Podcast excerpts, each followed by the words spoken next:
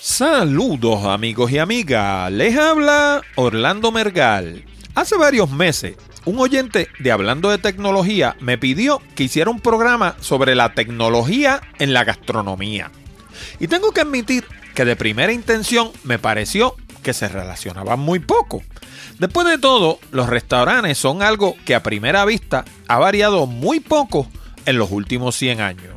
Sí, hay algunos que tienen el menú en un iPad y te cobran con tarjeta de crédito o hasta con Apple Pay. Pero fuera de eso, la impresión general es que los restaurantes siguen siendo lugares en los que uno se sienta, pide lo que se va a comer, se lo come y se va. Bueno, pues, si esa es tu concepción de un restaurante, vas a aprender un montón con mi invitado de hoy. Su nombre es Felipe González y es chef profesional y profesor en la Escuela de Administración de Hoteles y Restaurantes de la Universidad de Puerto Rico, recinto de Carolina. Al conversar con González, descubrí que no solo tiene un resumen impresionante en lo que se refiere a la gastronomía, habiendo incluso trabajado con figuras internacionales que todos conocemos a través de la televisión, sino que tiene una formación en ciencia. En otras palabras, que este señor no solo sabe preparar platos deliciosos, sino que entiende los procesos químicos y físicos que suceden durante su elaboración. Durante la entrevista hablamos de aspectos como las áreas funcionales de una operación de alimentos y bebidas, los aspectos ambientales, la seguridad, la higiene, el mercadeo y por supuesto las distintas corrientes que hacen de la mesa moderna una experiencia singular. Por último, no podíamos obviar una tendencia que está arropando a los Estados Unidos y a Puerto Rico. Me refiero a los llamados food truck. La famosa guaguita de antaño ha evolucionado inmensamente de aquella operación rústica de dos hornillas y un tanque de gas que vendía pastelillos, papas rellenas y alcapurria. Los food truck de hoy en día son pequeños restaurantes ambulantes repletos de tecnología que tienen muy poco que envidiarle a los restaurantes tradicionales. Si eres de esos que te gusta salir a cenar y explorar sabores atrevidos y distintos, te aseguro que luego de escuchar esta entrevista verás el mundo de la gastronomía con ojos muy distintos. De todo eso y mucho más, hablamos en la siguiente edición de Hablando de Tecnología con Orlando Mergal.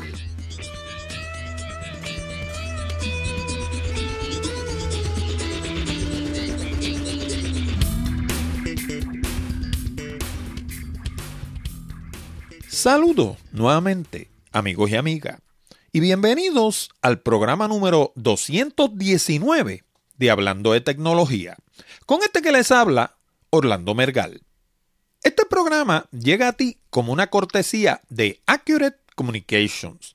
Si necesitas servicios de comunicación de excelencia para tu empresa, como redacción en inglés o en español, traducción, producción de video digital, colocación de subtítulos para video, fotografía digital, servicios de audio, páginas de internet, blogs, diseño de libros electrónicos o inclusive producir un programa como este.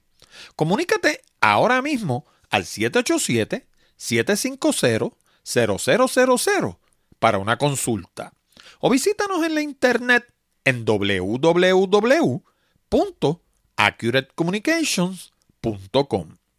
También te recuerdo que puedes enviar tus preguntas, comentarios y sugerencias a la dirección de correo electrónico contacto arroba hablando de tecnología.com o dejarnos un mensaje hablado en la pestaña verde de SpeakPipe que está en la orilla derecha de nuestra página de internet. Y por último, si escuchas el programa directamente en la página de Hablando de Tecnología, no olvides el pequeño botón de Share Safe que hay debajo del título de cada uno de nuestros programas. Si piensas que nuestro material es bueno y que le podría resultar interesante a otras personas, dale share y ayúdanos a multiplicar la audiencia de Hablando de Tecnología. Y ahora vamos al programa de hoy. Bien, y antes de pasar a la entrevista con el chef González, hay una par de cosas que quiero atender porque qué sé yo, uno sigue haciendo entrevistas toda la semana y se le van acumulando los correos electrónicos y los donativos. Porque sí, en este programa aceptamos donativos. Yo no lo digo tan a menudo como debiera quizá, pero si ustedes visitan la página de hablando de tecnología.com y van a la parte de arriba a los menús, van a ver que hay un menú de donativo donde usted puede donar al programa a través de su cuenta de PayPal. O sea, inclusive si no tiene una cuenta de PayPal, lo puede hacer sencillamente con una tarjeta de crédito. Y usted coge la cantidad, lo que usted entienda que quiera donar al programa, pues lo puede donar y nosotros créame que se lo vamos a agradecer.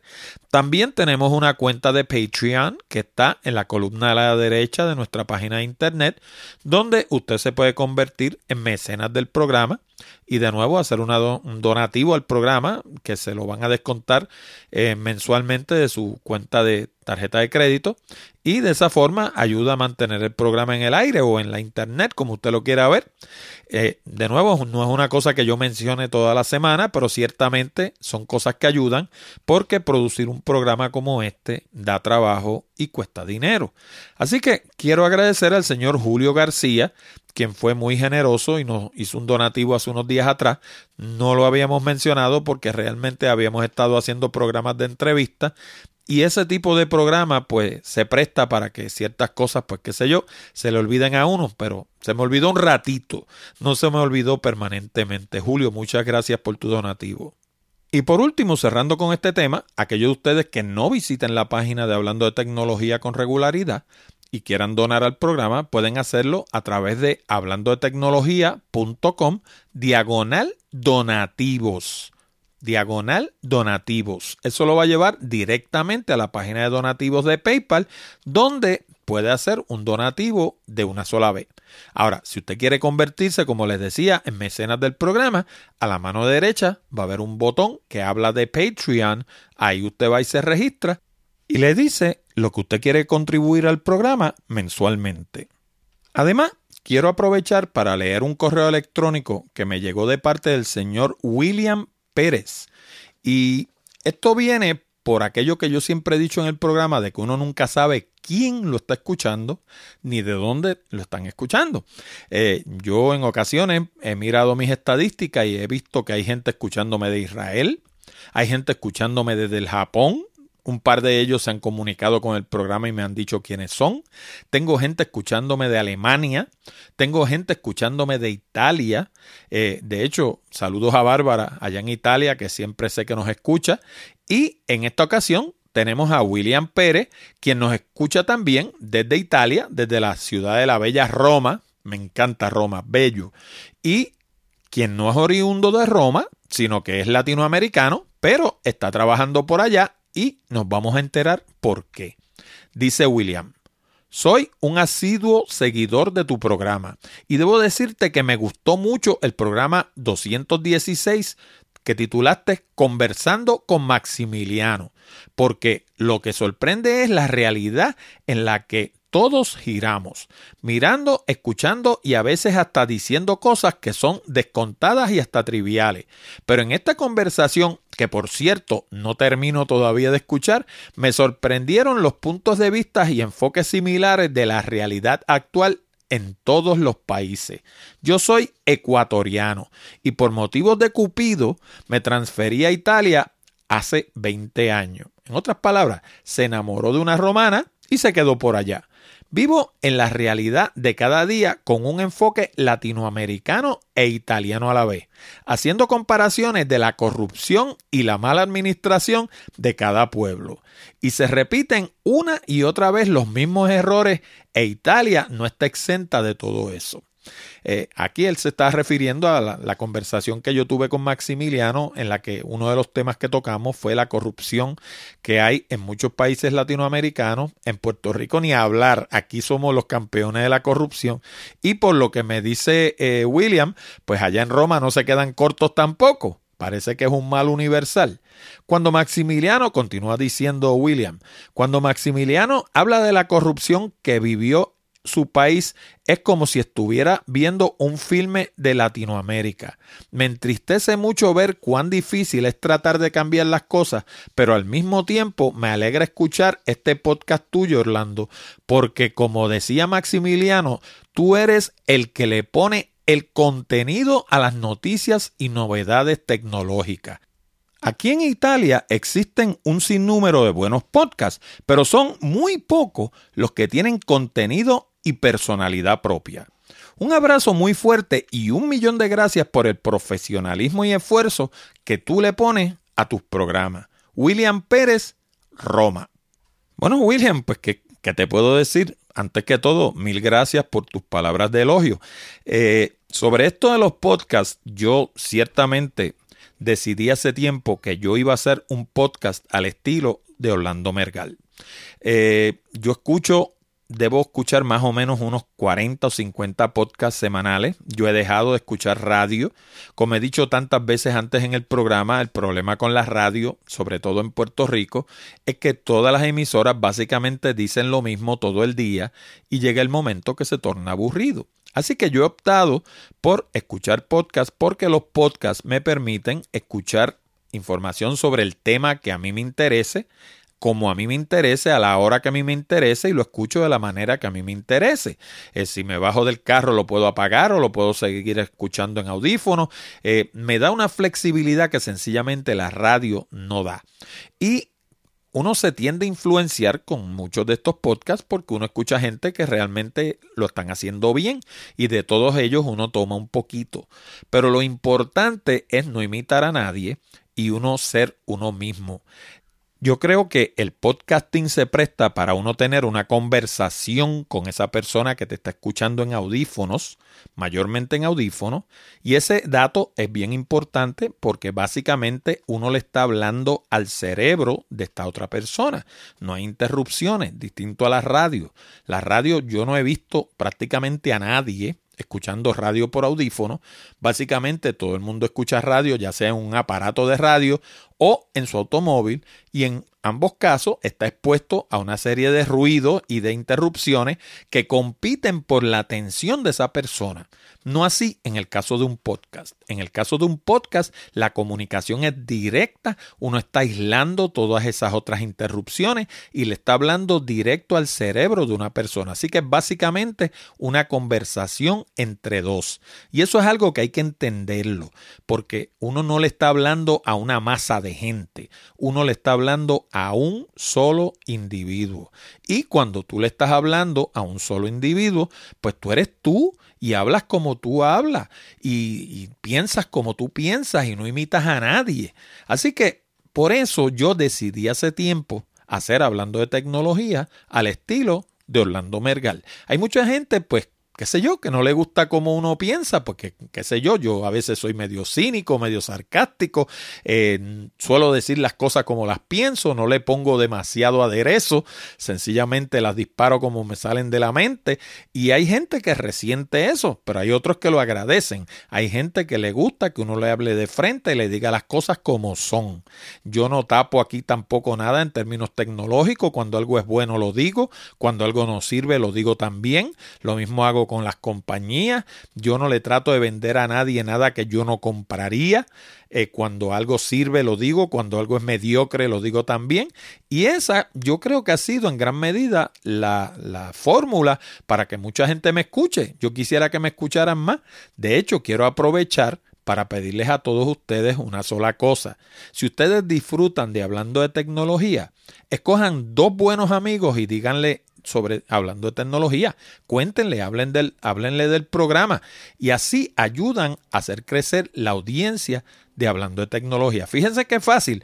Yo no compro anuncios ni en Facebook, ni en Google, ni nada de esas cosas. Yo le pido a mi propia audiencia que le hable a sus amigos sobre el programa. Porque si usted lo consume y usted lo encuentra bueno, usualmente uno tiende a hacer amistad con gente que se parecen a uno, que tienen intereses similares.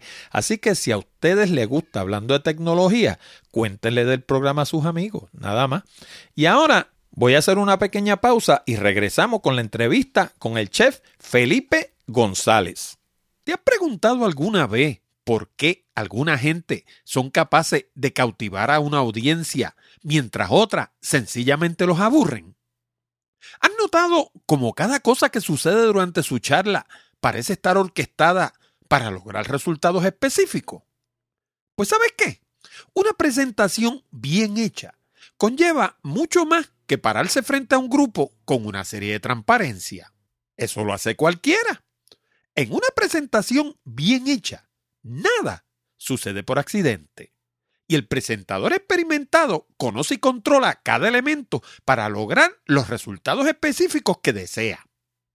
Si de verdad te gustaría aprender a hacer presentaciones que logren su propósito, y no solo aprender a hacer transparencias de PowerPoint, te recomiendo mi libro titulado Presentaciones Efectivas. Con este libro electrónico, creado específicamente para la plataforma Kindle, aprenderás todo lo que necesitas saber para convertirte en la estrella de tu compañía. ¿Que cómo lo consigues? Pues bien fácil, visitando www.presentacionesefectivas.com. Y recuerda que no tienes que tener un Kindle para leer los libros del Kindle, porque la aplicación Kindle viene para dispositivos Android y iOS, Windows, Macintosh, Linux y hasta para BlackBerry. ¿Qué estás esperando? Ordena tu copia de presentaciones efectivas ahora. Y ahora sin más, vamos a nuestra conversación con el chef Felipe González. Profesor, bienvenido al programa. Muchas gracias, don Orlando. Cuando nosotros conversamos, usted me habló de que usted había estado en varios sitios en los Estados Unidos trabajando en el área de, de, restaurantes y ese tipo de cosas. Y me, inclusive me mencionó dos o tres nombres de gente que todo el mundo va a conocer de inmediato. Así que si me puede hacer, qué sé yo, una pequeña sinopsis de su trayectoria, cómo usted llegó al mundo de los restaurantes y qué sé yo, los, los sitios por los que ha pasado brevemente para que la gente tenga una idea más o menos de quién es usted. Pues mire, yo cuando tenía como dos añitos, mi abuela era la que me cuidaba y ella dirigía un campamento de niños escuchas en Oaxaca, San Sebastián del Pepino. Eh, y ella dirigía la cocina. Mi abuelo, el que era director, ella se llamaba Helen González y mi abuelo Don Manuel González. Y desde chiquito tenía ese contacto con, la cocina y por ahí empezó la cosa. Ella crió a mis mamás y a, mi, a mis tíos ella le llamaba el bizcocheo, básicamente con el catering de bizcocho. Luego paso a, después de, de intermedia, voy a la Universidad de Massachusetts y en mi cuarto año le doy clases a gente con incapacidad de diferentes tipos, de diferentes niveles y condiciones. Y el primer día, al primer estudiante que yo le enseño a cortar una cebolla, a pelar una zanahoria, yo dije, esto es. Ahí digo, bueno, ¿y ahora qué hago? Yo tengo que acabar el bachillerato, pero quiero ir a la escuela de artes culinarias. Terminé mi bachillerato y después fui a la escuela de artes culinarias. Fui a terminé con mi bachillerato de ciencia en la Universidad de Massachusetts, en Amherst, jugando polo acuático y haciendo un sinnúmero de cosas. Y luego voy a Johnson Wells en Providence, Rhode Island. Ahí em, me, me concentro en las clases de laboratorio y las clases de tiza me las convalidan porque ya tengo un bachillerato. Lo hice al revés. ¿Qué es eso? Tiza. es un decir que yo digo, pero realmente son las clases que tú te sientas en un salón y las clases teóricas, vamos. Ok. Me, enfoqué en las clases de práctica porque como ya hice mi bachillerato, ellos dijeron, mira, vamos a convalidarte y, y avanzas un poquito más. Claro. Y lo terminé, trabajé en el Omni Biltmore de Providence, Rhode Island, como prep cook, le llaman, cortando cebolla, adiestrándome con mi eh, cuchillo, etcétera. Que es por donde empieza todo el mundo, imagino. Por más, por más, que tú tengas de clase, va a picar cebolla y, zanahoria al cansancio. Poco a poco tú vas desarrollando estas... Eh, eh, sí, son unos, unas destrezas, unos skills, uno, cómo tú cocinas y cómo, cuchillo, cómo cortas con el cuchillo y son unos músculos inclusive que estás desarrollando poco a poco. Ajá. Y pues me fueron llevando, el chef que estaba allí me ayudó mucho y pues me me tomó de la mano, ¿no? Y a medida que iba a la escuela, pues yo trabajaba con él y trabajaba allí en, el hotel. Luego de ahí, pues hago mi internado en el Boston Marriott Copley. Ahí estoy como unos cuatro meses y hago mi internado. Y regreso a Puerto Rico después que termino mi internado. Termino con mi asociado. Regreso a Puerto Rico E inmediatamente eh, obtengo el trabajo de la Universidad de Puerto Rico aquí en Carolina. Yo tenía 22, más o menos.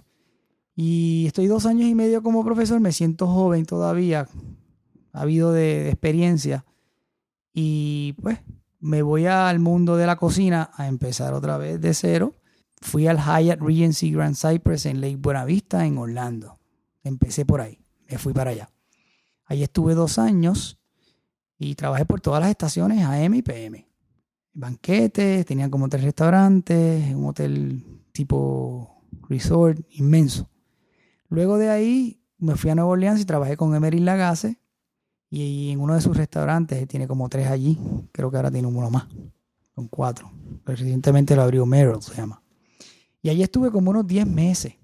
Y luego regresé a Orlando y en Orlando trabajé con él un rato, o sea, trabajé en su propiedad, porque él básicamente él va y chequea y, y dialoga con su gente. En Universal Studios. En Universal Studio, Studios.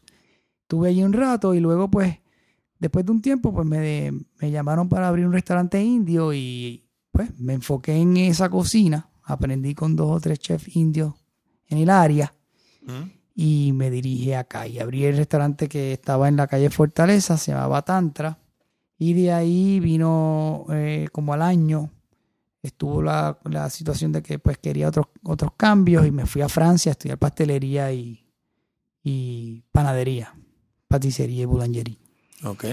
De allí pues sin saber francés aprendí con la excusa de una certificación, que eso fue lo más que hice, ¿verdad? Estudiar, pero a la misma vez estuve haciendo stages, stages como, como un internado sin paga, en diferentes restaurantes allí de eh, pastelería y repostería.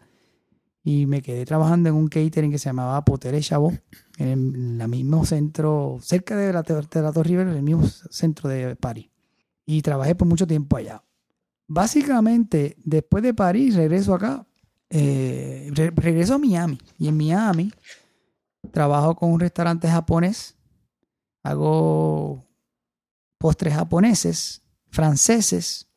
Y de ahí me ubico con una compañía americana, se llamaba Houston's eh, en Coral Gables, estuve allí un ratito.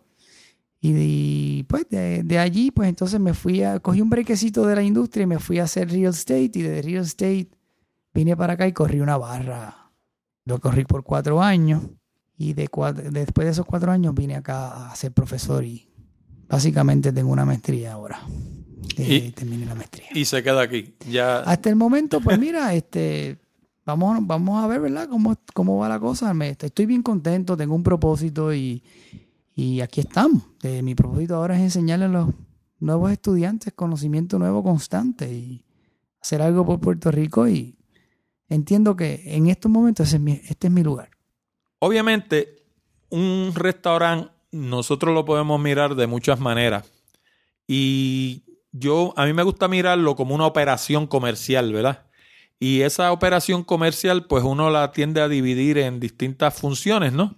Y cómo, si fuéramos a evaluar un restaurante común y corriente, ¿cuáles son las, las funciones que están presentes dentro de un restaurante? Bueno, son muchas y conllevan un sinnúmero de, pues, de, de enfoque. Vamos a empezar por la parte del frente, cuando un comensal, que es la persona que decide cenar o almorzar o desayunar en un lugar, una operación de alimentos y bebidas, puede ser tipo restaurante, food truck, algún tipo de cafetería eh, o, hotel. Básicamente lo que miran primero es cómo se siente esa persona, o sea, si, si le van, si esa persona se siente cómoda al entrar, pues va a entrar y va, va a pedir que alguien la siente, o si es un, restaurante de servicio completo. Y de ahí pues está el contacto con el hostess y pues el hostess pues, le, le, dice bienvenido y lo sienta y le da el menú.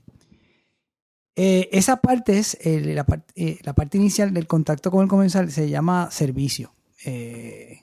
Servicio. El servicio en un restaurante es bien importante, ya sea una cafetería que tú entras y te dicen buenos días, cafecito con, con leche por favor, y usted mismo lo recoge y lo paga allí mismo esa faceta conlleva el servicio de los meseros, eh, tener un administrador si es necesario, estar pendiente de que las mesas estén limpias, el detalle de que eh, esté todo corriendo como debe correr. Eh, me explico si la comida está buena, si no está buena, si eh, se sienten a gusto, si necesitan agua, si necesitan eh, contestarle, que le contesten una pregunta como ir dónde es que está el baño, si no conoce el área.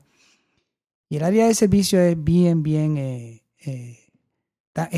de un filo fino porque si no lo saben manejar puede caer la operación a, a, una operación que, que no, no genere dinero y la gente no quiere ir.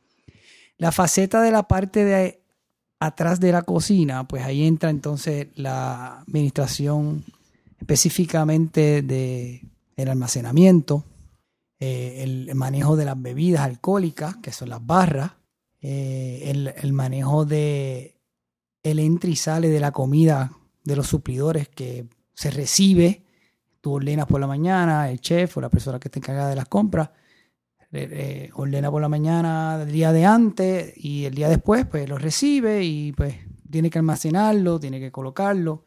A la misma vez que hay una, un área de producción que por lo general están separadas, en otras operaciones están unidas. Y la producción es, pues, tiene gente que te está cocinando en el sartén, en el horno, y, se combina eh, la administración de la parte de atrás con, muchas facetas, ¿no? Eh, el bartender pues es el que se encarga de las bebidas, eh, de, comprar las bebidas, el recibirlas, el, atender al cliente también, etcétera, etcétera. También está la faceta administrativa, que es la faceta, pues, que quién paga las cuentas, quién le paga a los empleados. Y en estos momentos, don Orlando, estoy pensando en una operación, qué sé yo, 160 asientos, posiblemente menos, en un área concurrida, en donde pues hace unos cubiertos, nosotros le llamamos cubiertos o covers, de aproximadamente dos veces el restaurante de cada cena o o una vez y media. Me refiero a cuántas veces sentó a las personas. Se llaman covers. o sea, ¿cuántas veces lo sentó en un día? En un día. O sea, si son 160. Si yo, tengo un restaurante con 100 mesas y, pasan por ahí 200 personas en un día, quiere decir que en cada mesa senté dos personas, dos, dos clientes. Exacto. Que no necesariamente son dos personas. Exacto. Pues, sino dos clientes, porque si entraron cuatro de un golpe y andan juntos, eso se ve como un cliente. Exacto. Ok. Y eh, se cuentan, obviamente, hay, varias maneras de, analizar cuántas personas uno hizo. Eh, la gente que entró, la gente que se sentó, o sea, cuántas sillas y mesas eh, llenaste en el día y cuántos cheques. Y ahí tienes tres, tres facetas, tres estadísticas diarias que se pueden analizar y tú puedes ver este, cuánta gente tú estás esperando ese día específicamente o en un futuro tienes un récord ya establecido y te preparas un día feriado, por ejemplo. El año pasado, qué sé yo, el día de, Navidad, pues se hicieron, qué sé yo, 300, 300 y pico. Pues nos preparamos este año para 300 y pico. Eh, específicamente Gente que entró, pues mira, entraron 500, pero realmente se fueron 200 a comer. Aquí están los números. Ah, pues bueno, pues entonces nos preparamos para bebidas para 200 más o menos 300 y las otras 300 que fueron, ¿verdad? Que estábamos esperando para cenar, pues eh, nos preparamos para los alimentos. Pero eso varía y es inconsistente, es una guía y, todo depende del tiempo. Si estás en Estados Unidos y hay nieve ese día y, el otro año no hubo nieve, pues. Pero sí, la faceta administrativa, pues, como estaba diciendo, quién paga a los empleados, quién no le paga, este, quién paga las compras. Básicamente eh, se encarga de que todo esté numéricamente bien y es bien importante esa faceta y muchas de, muchos de los operadores padecen de esa, de esa herramienta. En un restaurante yo pienso que eh, hay cosas que se pueden hacer a base de tecnología, pero hay cosas que son a base de sentido común, que no siempre es el más común de los sentidos, como dice mi mamá. Este, por ejemplo, eh, la seguridad dentro de un restaurante, pues yo imagino que hay algunas cosas que usted me podrá mencionar que son de corte tecnológico. Pero, por ejemplo, yo pienso que en un restaurante, sobre todo en un área de cocina, la manera en la que yo controle el tráfico va de la mano con la seguridad que hay en ese restaurante. Porque si yo tengo, digamos, la gente que va con cosas calientes pasando por aquí y los que van con cosas que no están calientes pasando por acá, pues nunca van a chocar y nunca se va a quemar uno con lo que lleva el otro, ese tipo de cosas. O sea, yo imagino que hay una logística de cómo funciona un área de cocina que no, no necesariamente tiene que ver con nada de tecnología. Bueno, volviendo a la pregunta de la tecnología y, el, el, fluido, el, fluir, fluir de las personas, hay unas cámaras siempre que están en, la, en las cocinas y en la parte del frente del restaurante. O sea, para el restaurante se divide en la parte del frente y en la parte de atrás. Front of the house, back of the house, como los textos de la escuela determinan, ¿no?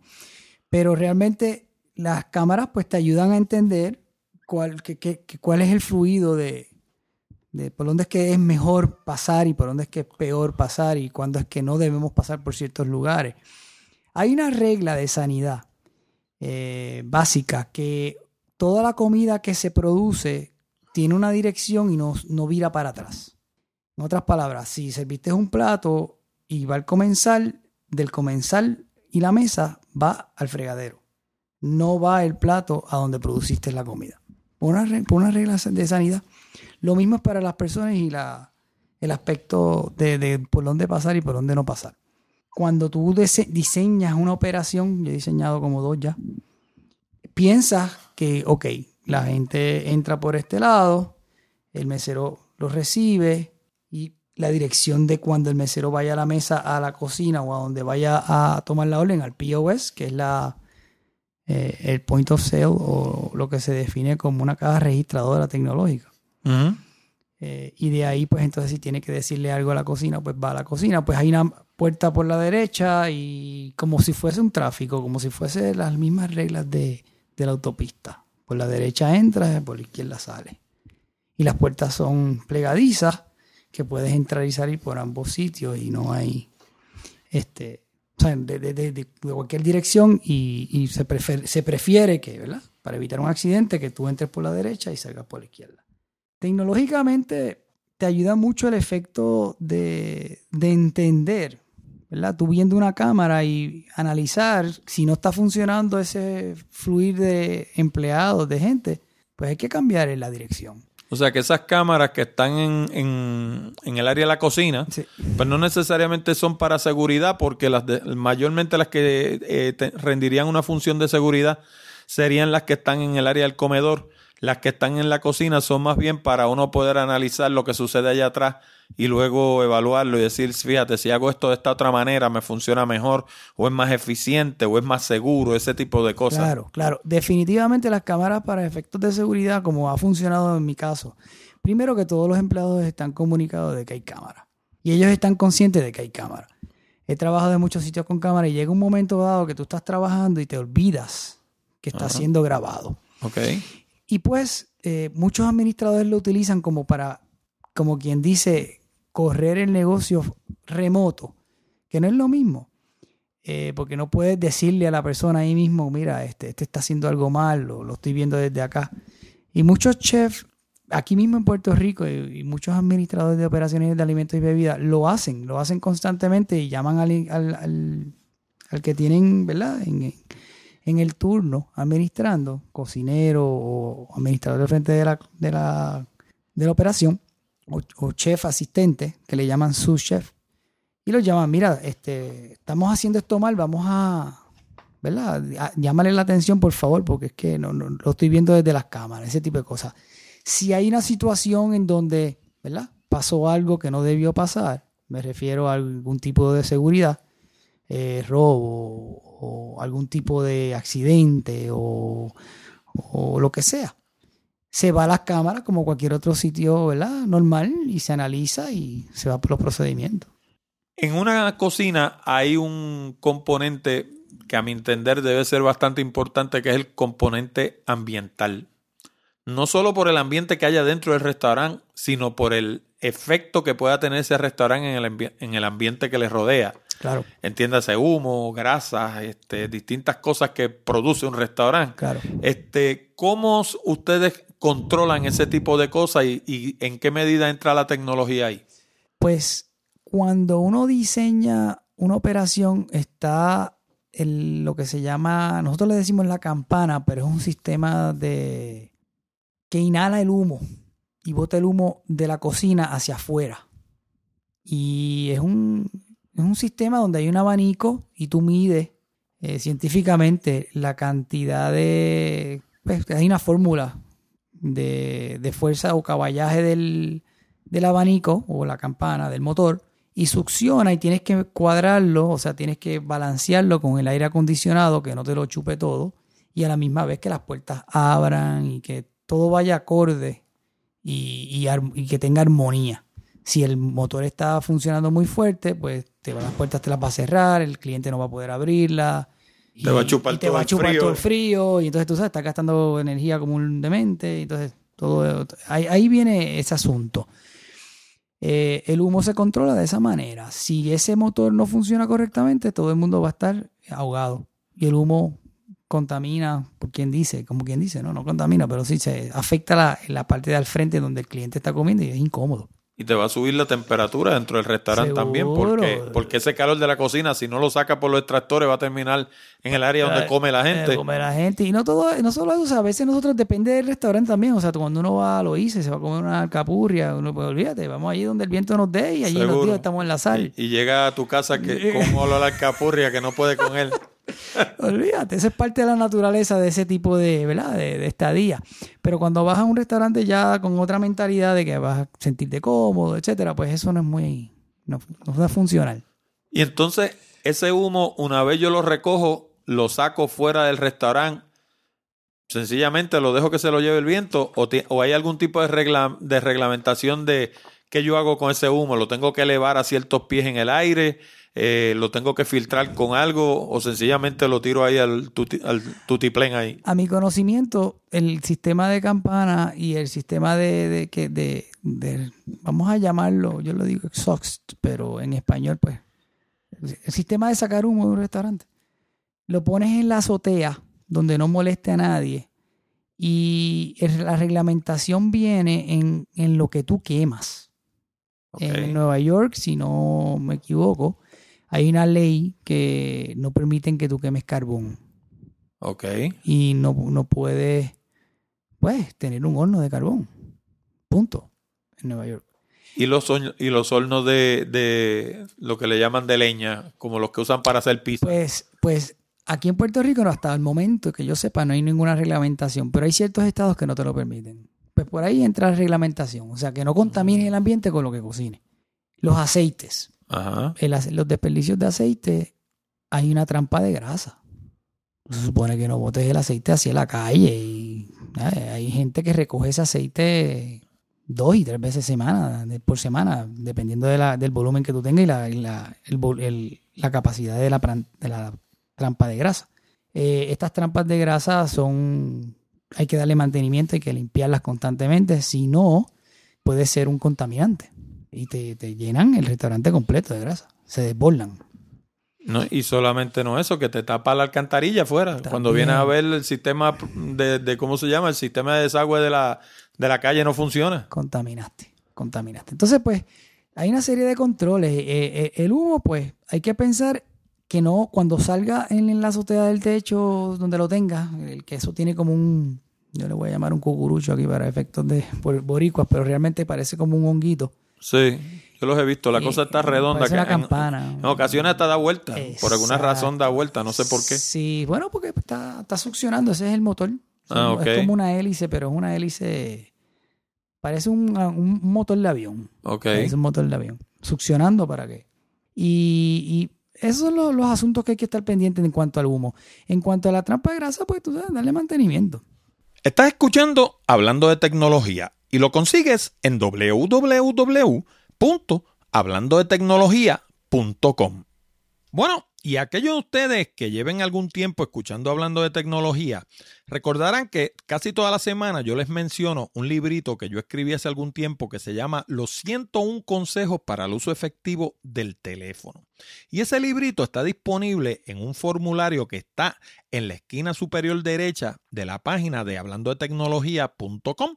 Allí hay un recuadro con un formulario donde usted escribe su nombre, apellido y dirección de correo electrónico y automáticamente el sistema le va a enviar el librito en formato PDF. Y son 101 consejos que le sirven para teléfonos comerciales, teléfonos residenciales y teléfonos móviles. Y aunque uno a veces piense que el teléfono es una cosa como medio antigua, que lo moderno son las tabletas y ese tipo de cosas, pues Es bueno que sepan que todavía a nivel mundial hay más teléfonos que computadoras. Y el teléfono sigue siendo el método número uno de comunicación a nivel mundial. Así que ese librito le va a ayudar a maximizar su inversión. Pero ahora se lo hemos hecho más fácil todavía. Ahora resulta que le hemos puesto una página aparte especialmente para el librito en la internet para que no tengan ni que ir a la página de Hablando de Tecnología. Para recibir el librito, lo único que tienen que hacer es ir a hablando de tecnología.com diagonal teléfono. Y eso lo pueden hacer desde cualquier teléfono celular, desde cualquier computadora, desde cualquier tableta, donde quiera que usted esté. Escribe www.hablandotecnología.com diagonal teléfono sin la S al final, teléfono singular. Y eso lo va a llevar a un formulario donde usted escribe la información y de nuevo el sistema automáticamente le va a enviar el librito a vuelta de correo electrónico. Y ahora seguimos conversando con el chef Felipe González. Oye, y en términos de, ahorita hablábamos de la administración de un restaurante, por ejemplo, en los sistemas de inventario, por ejemplo, los de facturación, mercadeo mismo y promoción, ¿Cómo incide la tecnología en esa área de un restaurante? Pues mira, hoy día es bien importante. Hay un restaurante ahora, hay, hay varios que están usando el iPad en vez de una carta de menú. Ok. Y están usando constantemente los menús digitales. Ok. Eh, lo estoy viendo más y más y más. Son bastante prácticos porque cambiaste un ítem de un menú o un ítem, un plato y lo pusiste en la computadora, lo cambiaste en la pantalla y básicamente tienes un menú nuevo. Le pusiste una foto, le pusiste un precio nuevo. Ese es el efecto de las pizarras también. Tú borraste lo que escribiste en, con tiza de color y, y lo pusiste ahí, pero digitalmente se ve mucho mejor y es mucho más controlable. O sea, se puede controlar más. El iPad, pues, lo que he visto, ¿verdad? Que yo soy tecnológico, me gusta, ¿verdad? Con con el iPad y el iPhone y todos estos sistemas electrónicos, eh, es cómodo. Ves el menú, ves la foto, ves la descripción, entonces pues aprietas. Y entonces el, el afecto de servicio es más limitado. Ya no tienes el mesero que te toma la orden, sino que estás dando la orden vía el iPad. Si la persona no se siente cómoda, pues va a llamar al mesero y mira, yo quiero esta, este ítem de menú, quiero este plato, explícame un poquito. Y entonces entra el factor humano, ¿no? Y una pregunta, en términos de inventario, pienso yo, si uno puede mecanizar un restaurante al punto donde si tú despachas, digamos, 10 servicios de arroz con habichuela, que el sistema sea lo suficientemente inteligente para saber cuánto eso representa en habichuelas y cuánto representa en arroz y te la reste de inventario, un, inventario perpetuo. Sería... Eso no sucede, eso, no existe. Sería, eso sería idóneo. Yo no lo he visto. Yo no. no lo he visto. Yo sí sé que una vez al mes, pues es responsabilidad de cada administrador ver qué es lo que tiene en el inventario. Nosotros le llamamos el par, que es lo mínimo que debes tener, y entonces el inventario que, te ha quedado, que no has vendido, el secreto es no tener inventario para nada, porque el inventario es dinero estancado. Pero tienes que tener lo suficiente, para operar. Para operar en lo que tú compras los otros ítems y los ítems y los otros productos. Y sí he visto el, el asunto este del laser, con, con código. Ok. Pero son en operaciones super mega, de, mucho volumen. Ok. Mm, básicamente lo, lo, más digital que yo he visto en, en, inventario yo, ¿verdad? Yo hoy. es tú tener tu propia computadora y tú mismo, mismo apuntar lo que tienes y hacer el, el, la calculación mental, ¿verdad? Tengo una caja, tengo 12 ítems dentro de la caja, pues 12. Oye, y en términos de mercadeo y promoción, yo no he visto que los restaurantes sean demasiado tecnológicos en esa área. Aquí, de hecho, yo criticaba muchísimo, yo no sé qué usted piense de eso, pero aquí se, hubo una época que se puso de moda los cupones de Groupon. Sí. Y entonces, eh, digamos, iban a una emisora de radio y repartían, qué sé yo, 20, 30 cupones de Groupon, los regalaban en algún tipo de concurso o algo y entonces mi experiencia con uno de esos cupones de Groupon era que cuando tú ibas al restaurante, como ellos sabían que tú te habías ganado ese cupón, pues entonces te daban un trato de segunda. Y yo, en desde mi punto de vista de lo que yo pienso del mercadeo, yo entiendo que ese es un error garrafal. Porque si tú me invitas a tu restaurante, ya sea gratis o sea pagando, sea como sea, esa es la oportunidad que tú tienes de lucirte para que yo me enamore de tu restaurante y continúe yendo. Pero si tú en lugar de eso me tratas mal, me tratas como de segunda, pues entonces lo que estás haciendo básicamente es pagando por un servicio que es el servicio de Groupon y estás pagando por espantar clientes. Sí, es, es un tema, es un tema, yo lo viví. El Groupon, las personas que lo usábamos cuando yo trabajaba en varios sitios, era para atraer gente y era como que entrarte en la puerta. Ajá.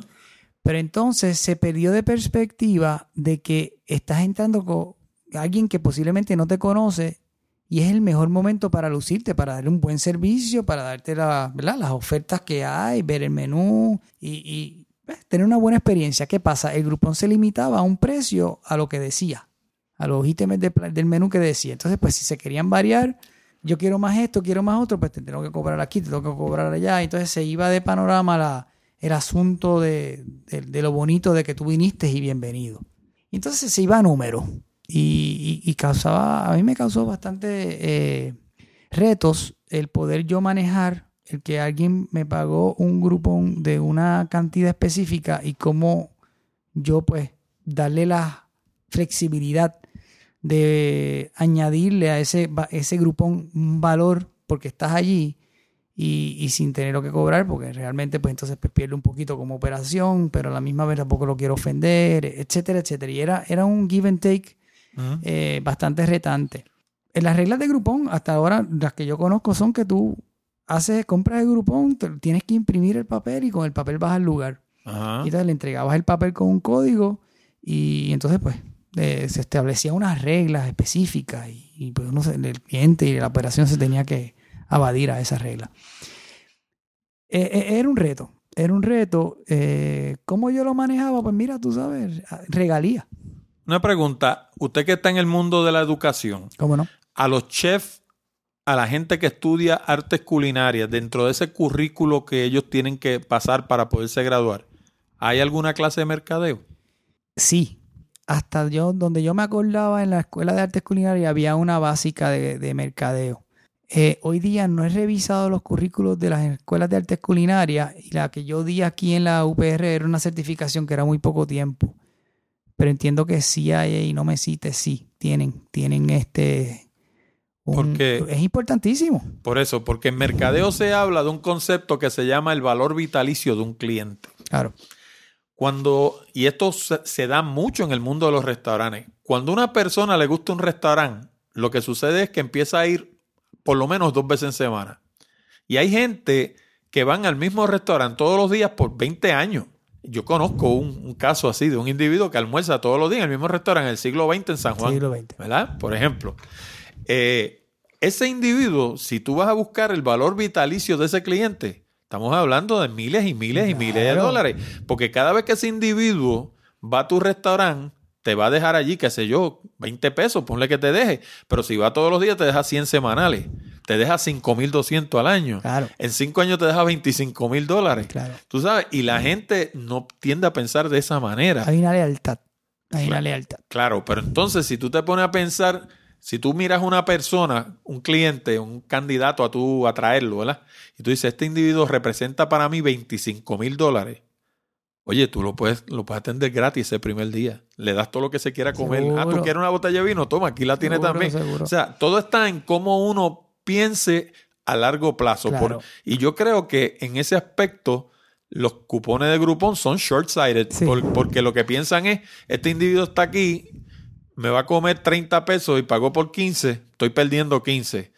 Así como lo miran. Sí. Pero entonces, si tú piensas que ese individuo a lo mejor te deja 5 mil pesos en los próximos 5 años, o 30 mil o 25, lo que sea, dependiendo del tipo de restaurante que sea, oye, pues entonces esos 15 pesos no importan. Sí, no, yo, yo personalmente yo lo vi como que, mira, realmente esto tiene un- un- unas reglas, hay que seguirlas, pero yo como propietario pues tengo que seguirlas también. De alguna manera buscaba, le buscaba la vuelta para que la gente se sintiera cómoda, porque creaba una rencilla, creaba una rencilla. La, mi experiencia con Groupon fueron tres o cuatro ocasiones y, fueron bien positivas en el sentido de que trajeron mucha gente nueva. Me preguntaste algo de, de mercadeo, Sí. las redes sociales. Eh, es importantísimo que esas redes sociales estén en las cartas de los menús, ya tanto sea digital como, como sea en carta de papel. Y ahí, pues, está el acceso directo al cliente y a lo que piensa y sus experiencias. Ajá. Eso controla básicamente eh, lo que ves, tu, tu feedback. Tú necesitas de alguna manera saber si no es allí mismo que el cliente te dice, mira, la comida está buena, la comida no está tan buena hoy, el servicio estuvo pésimo, el servicio estuvo bueno, este, me pasó esto, me pasó lo otro. Todo eso es controlable también desde el punto de vista del cliente. A veces que, pues, no necesariamente tuvieron un buen día y, y también lo ven todo como que diferente. Pero sí, eh, es importante porque, por ejemplo, miren, estas compañías de Airbnb, por ejemplo, ahora estamos yendo por el área de la tangente de, de- de turismo, Sí. eh, ellos, eh, básicamente lo que ellos dependen es de lo que dice la gente. Pues claro. Igual que la, igual que eh, TripAdvisor y todos estos servicios. O sea, si te crucifican en TripAdvisor, tienes problemas. Tienes problemas. ¿Cómo tú manejas esto? Pues necesitas a alguien manejar estas redes sociales, necesitas manejar este TripAdvisor, necesitas manejar estas quejas, estos, estas observaciones, estos comentarios. Eh, no reaccionar, sino, ok, este, mi nombre es fulano de tal, eh, tuvo una mala experiencia, eh, por favor pase por aquí o este es mi teléfono y que haya una, una secuencia de que, mira, estamos ocupándonos de su, ¿verdad? de su pedido y de su comentario. ¿No? Y hacer algo. Hacer algo al Porque- respecto. Sí, porque muchas veces tú ves sitios que la gente se queja, pero tú no ves un cambio. Tú dices, bueno, pues entonces no están haciendo caso. Claro. De hecho, los reviews, que es lo que llaman en los, los comentarios de los comensales, o en este caso, pues, cuando vas a comprar un zapato o lo que sea, son bien importantes cuando tú vas a tomar una decisión. Tú escuchas a la gente y lees a la- lo que escribe la gente, y cuando tú vas a ir al restaurante y dices, ok, esto, vamos a ver qué dicen del restaurante TripAdvisor, o vamos a ver qué dice el restaurante este Yal, creo que se llama el, el otro, no me acuerdo cuál. Yelp. Yelp, Yelp Ajá. que lo usa un amigo mío todo el tiempo y, y yo lo estoy empezando a usar. O sea, todo esto te dan un indicio de para dónde ir y qué, qué esperar y qué no esperar. Muchas veces son, casi siempre son, son reales. El mismo Twitter. en Mismo- Twitter, en en. Twitter te pasan, te pasan, como dicen en Puerto Rico, por la piedra al instante. Todavía no están en el parking. No están en el parking y ya tú estás en Twitter crucificado. crucifica. Bueno, tú sabes, estamos viviendo así un mundo, ¿verdad? Que, que, que es transparente y, y pues hay que manejarlo, hay que saberlo manejar. Las redes sociales son inminentes para un progreso de una operación de alimentos y bebidas. Mi opinión. Yo, yo coincido totalmente. Estás escuchando Hablando de Tecnología y lo consigue en www.hablandodetecnología.com. Bueno, y si ya te cansas de acumular likes, suscriptores, seguidores, conexiones, o sabe Dios qué en las redes sociales y no encuentras manera de convertirlos en beneficio económico para ti o tu empresa, entonces mi nuevo libro para el Kindle de Amazon, Desarrolla tu plataforma en terreno firme, es la solución que estabas buscando. Con Desarrolla tu plataforma en terreno firme, vas a aprender a desarrollar tu propia lista, a publicar un blog que no se afecte por los cambios de algoritmo de los motores de búsqueda, a publicar un podcast como este y desarrollar una audiencia mundial, a utilizar encuestas para conocer exactamente lo que quiere tu audiencia, a publicar libros que te proyecten como un autor, ayuden a hacer crecer tu lista y produzcan ingresos, a utilizar las redes sociales como hartoparlante para promover tu propia plataforma en lugar de la de ellos y hacer crecer tu lista, celebrar seminarios presenciales y llevar a esos participantes a tu plataforma en la internet, desarrollar y celebrar webinars que te proyecten como un experto, contribuyan al crecimiento de tu lista y te produzcan ganancias, usar el correo electrónico de manera legal y ética para comunicarte con tu audiencia y producir ingresos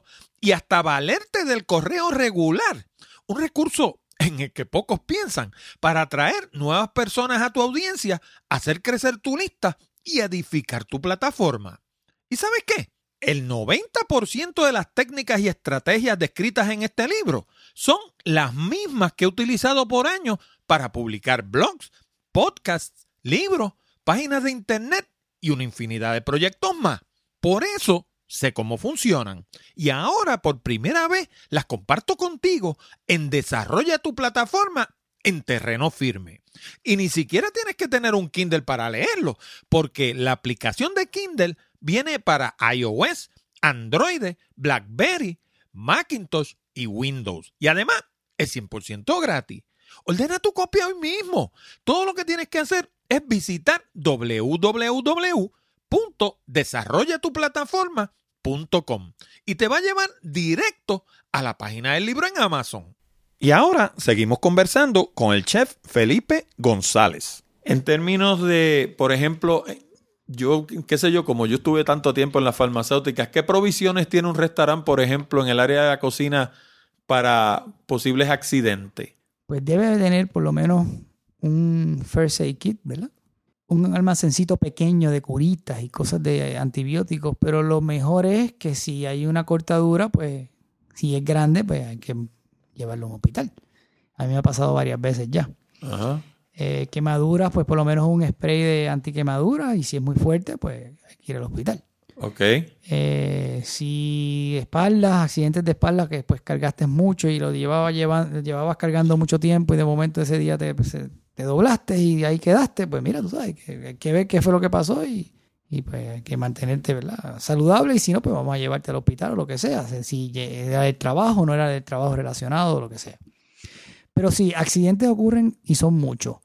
Pero eh, el adiestramiento que uno obtiene como profesional, ya sea como administrador o, de la, parte culinaria, eh, como chef, ¿no? Estos adiestramientos son bien enfocados a la, salud, a la seguridad del empleado y de la persona. Me explico. Cuando tú vas por detrás de una persona, tú no me ves que yo estoy detrás de ti, tú me puedes sentir, pero tú no me ves. Y yo puedo tener una olla caliente, yo te digo atrás caliente, atrás Por eso era que yo le decía ahorita la del tránsito. Atrás caliente.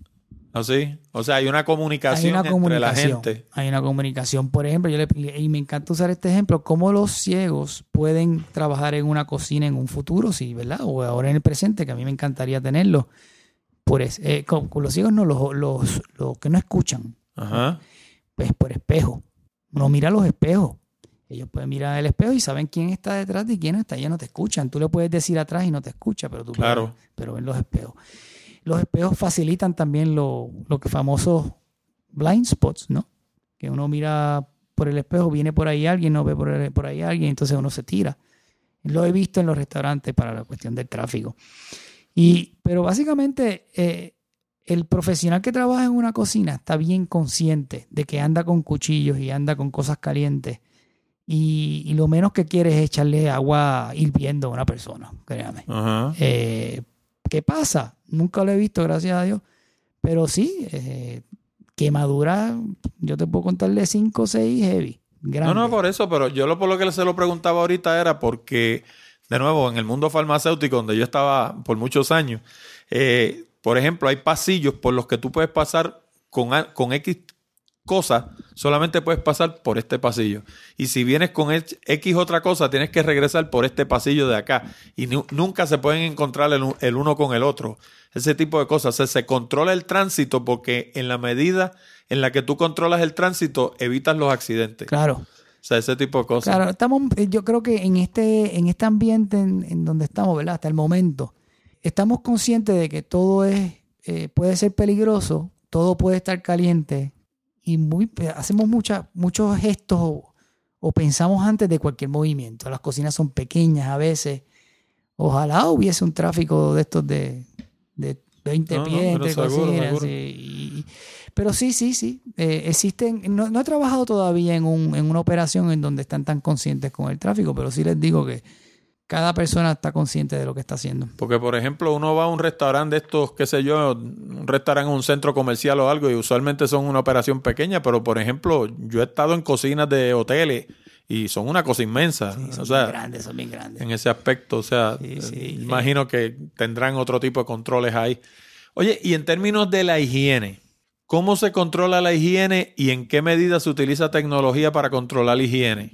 Porque en un restaurante la higiene es primordial para mí es una de las facetas más importantes en una operación de alimentos y bebidas, eh, la temperatura. Las neveras deben estar frías, los freezers, de, los congeladores deben estar congelados ¿no? y menos 32 grados. Eh, las neveras sobre 32 a 50, no, no, no más, 40 y pico. Eh, y el ambiente de un almacén seco, en donde tienes enlatado, debe ser un ambiente fresco, no debe ser ni muy caluroso ni muy frío, que mantenga la humedad en su lugar, me, explico, o sea, que no, no, sea muy húmedo, eh, ni tampoco muy seco, porque las pastas, etc. Eh, el, ambiente es importante porque evita rodeor, roedores eh, e insectos, ¿no? Y si los ves muy húmedos esos ambientes, pues ya tú sabes lo que viene por ahí. Están fumigando constantemente en las operaciones de alimentos y bebidas para evitar eso. Pero eh, en cuestión de higiene, la tecnología viene cuando tú tienes equipos que necesitan mantenerse en temperatura correcta. Por ejemplo, un termómetro eh, te va a mantener la nevera como tiene que ser. Si realmente el termómetro no está funcionando electrónicamente, no se conecta con el motor y entonces pues la nevera está el garete. Hay unos sistemas que conectas con, con el termómetro y, lo, lo, gradúa. ¿Y eso hay algún régimen de inspección para eso? O sea, yo me imagino que periódicamente va alguien que sabe de todas esas cosas y se asegura que todos esos equipos estén trabajando como Dios manda. Claro, el, parte de nosotros como profesionales y chefs es mantener todos estos equipos al día. Ya cuando la nevera no te está funcionando, tú la conoces y tú dices, espérate, vamos a llamar al técnico a ver qué está pasando. Ya uno empieza a conocerle el equipo y pues, empieza a trastear dos o tres botoncitos, pero no hay nada como que le falta el gas. Pues si le falta el gas al freezer, tiene que traer el químico con el gas y le tiene que meter gas. Ajá. Eh, Hoy día básicamente todo es eléctrico. Todo es eléctrico y se usa gas. Se sigue usando el gas. En cuestión de, de usar estufas eléctricas, no lo he visto, pero está la inducción que rápidamente conectas el, sartén y, el calor eh, transfiere, se transfiere a, a, nivel del metal específicamente para esta estufa y calientas rápido. No tienes que esperar que el gas caliente porque es un proceso. o sea que se está usando, o sea que se están usando estufas eléctricas en los restaurantes. Es como un, no es eléctrico, es como un, es inducción, se llama inducción. Sí, sí, no, yo sé lo que son. Esas son las que son lisas, que debajo le prende una hornilla que, cuando está prendida a la vez roja y cuando no es negro. Exacto. pero, eh, pero yo pensaba que eso era más bien para las casas, porque mi experiencia, lo que yo he visto en los restaurantes, casi siempre son hornillas de gas, pero obviamente, pero industriales, no, no las que tiene uno en la, casa uno, ¿no? Pasa es que está lo que se llama el sentido de urgencia. Psiquiátricamente está probado que cada vez que un comensal entra a un restaurante, y esto pues mi conocimiento me lleva bastante tiempo que me lo dijeron, eh, que cuando uno se sienta en un restaurante o cuando uno entra, ya empieza el reloj a contar y son de 20 a 25 minutos máximo que ya tú te empiezas a desesperar. O sea que eso es lo que tienes para atenderlo. Por eso es que viene el pan y el agua. Ok. Y eh, entonces por eso es que viene la persona y te da el menú y te están tongoneando constantemente al principio, si lo hacen correctamente. Y ya, ya a los 25 ya estás desesperado. ¿Ya qué pasa? ¿Qué pasa? Porque no llega la comida. Esa, ese timing, ese tiempo, lo están tratando de minimizar a través de estas estufas donde vamos a cocinar rápido, estamos, lo tenemos el sartén rápido y, no tenemos que esperar porque el calor vaya subiendo de temperatura para que empiece a cocinar. El gas es un poquito más lento, es más económico, pero es lento. Entonces tienes unas estufas como lo usan los restaurantes chinos, que son... Eh, unos quemadores bien grandes. quemadores bien grandes. Y, esos queman bastante rápido. Es ahí que cocinan los woks. el problema con eso es que produce más humo. Produce más humo y el gas que usa, olvídate, ni te digo pero como quiera, eh, sigue siendo bien económico el gas. Oye, ¿y la superficie donde se trabaja? ¿Eso se, se higieniza de alguna manera eh, y se mide de alguna manera que esté higiénico? Pues definitivamente. Hay unos colores para cada proteína eh, y esa es la regla de sanidad.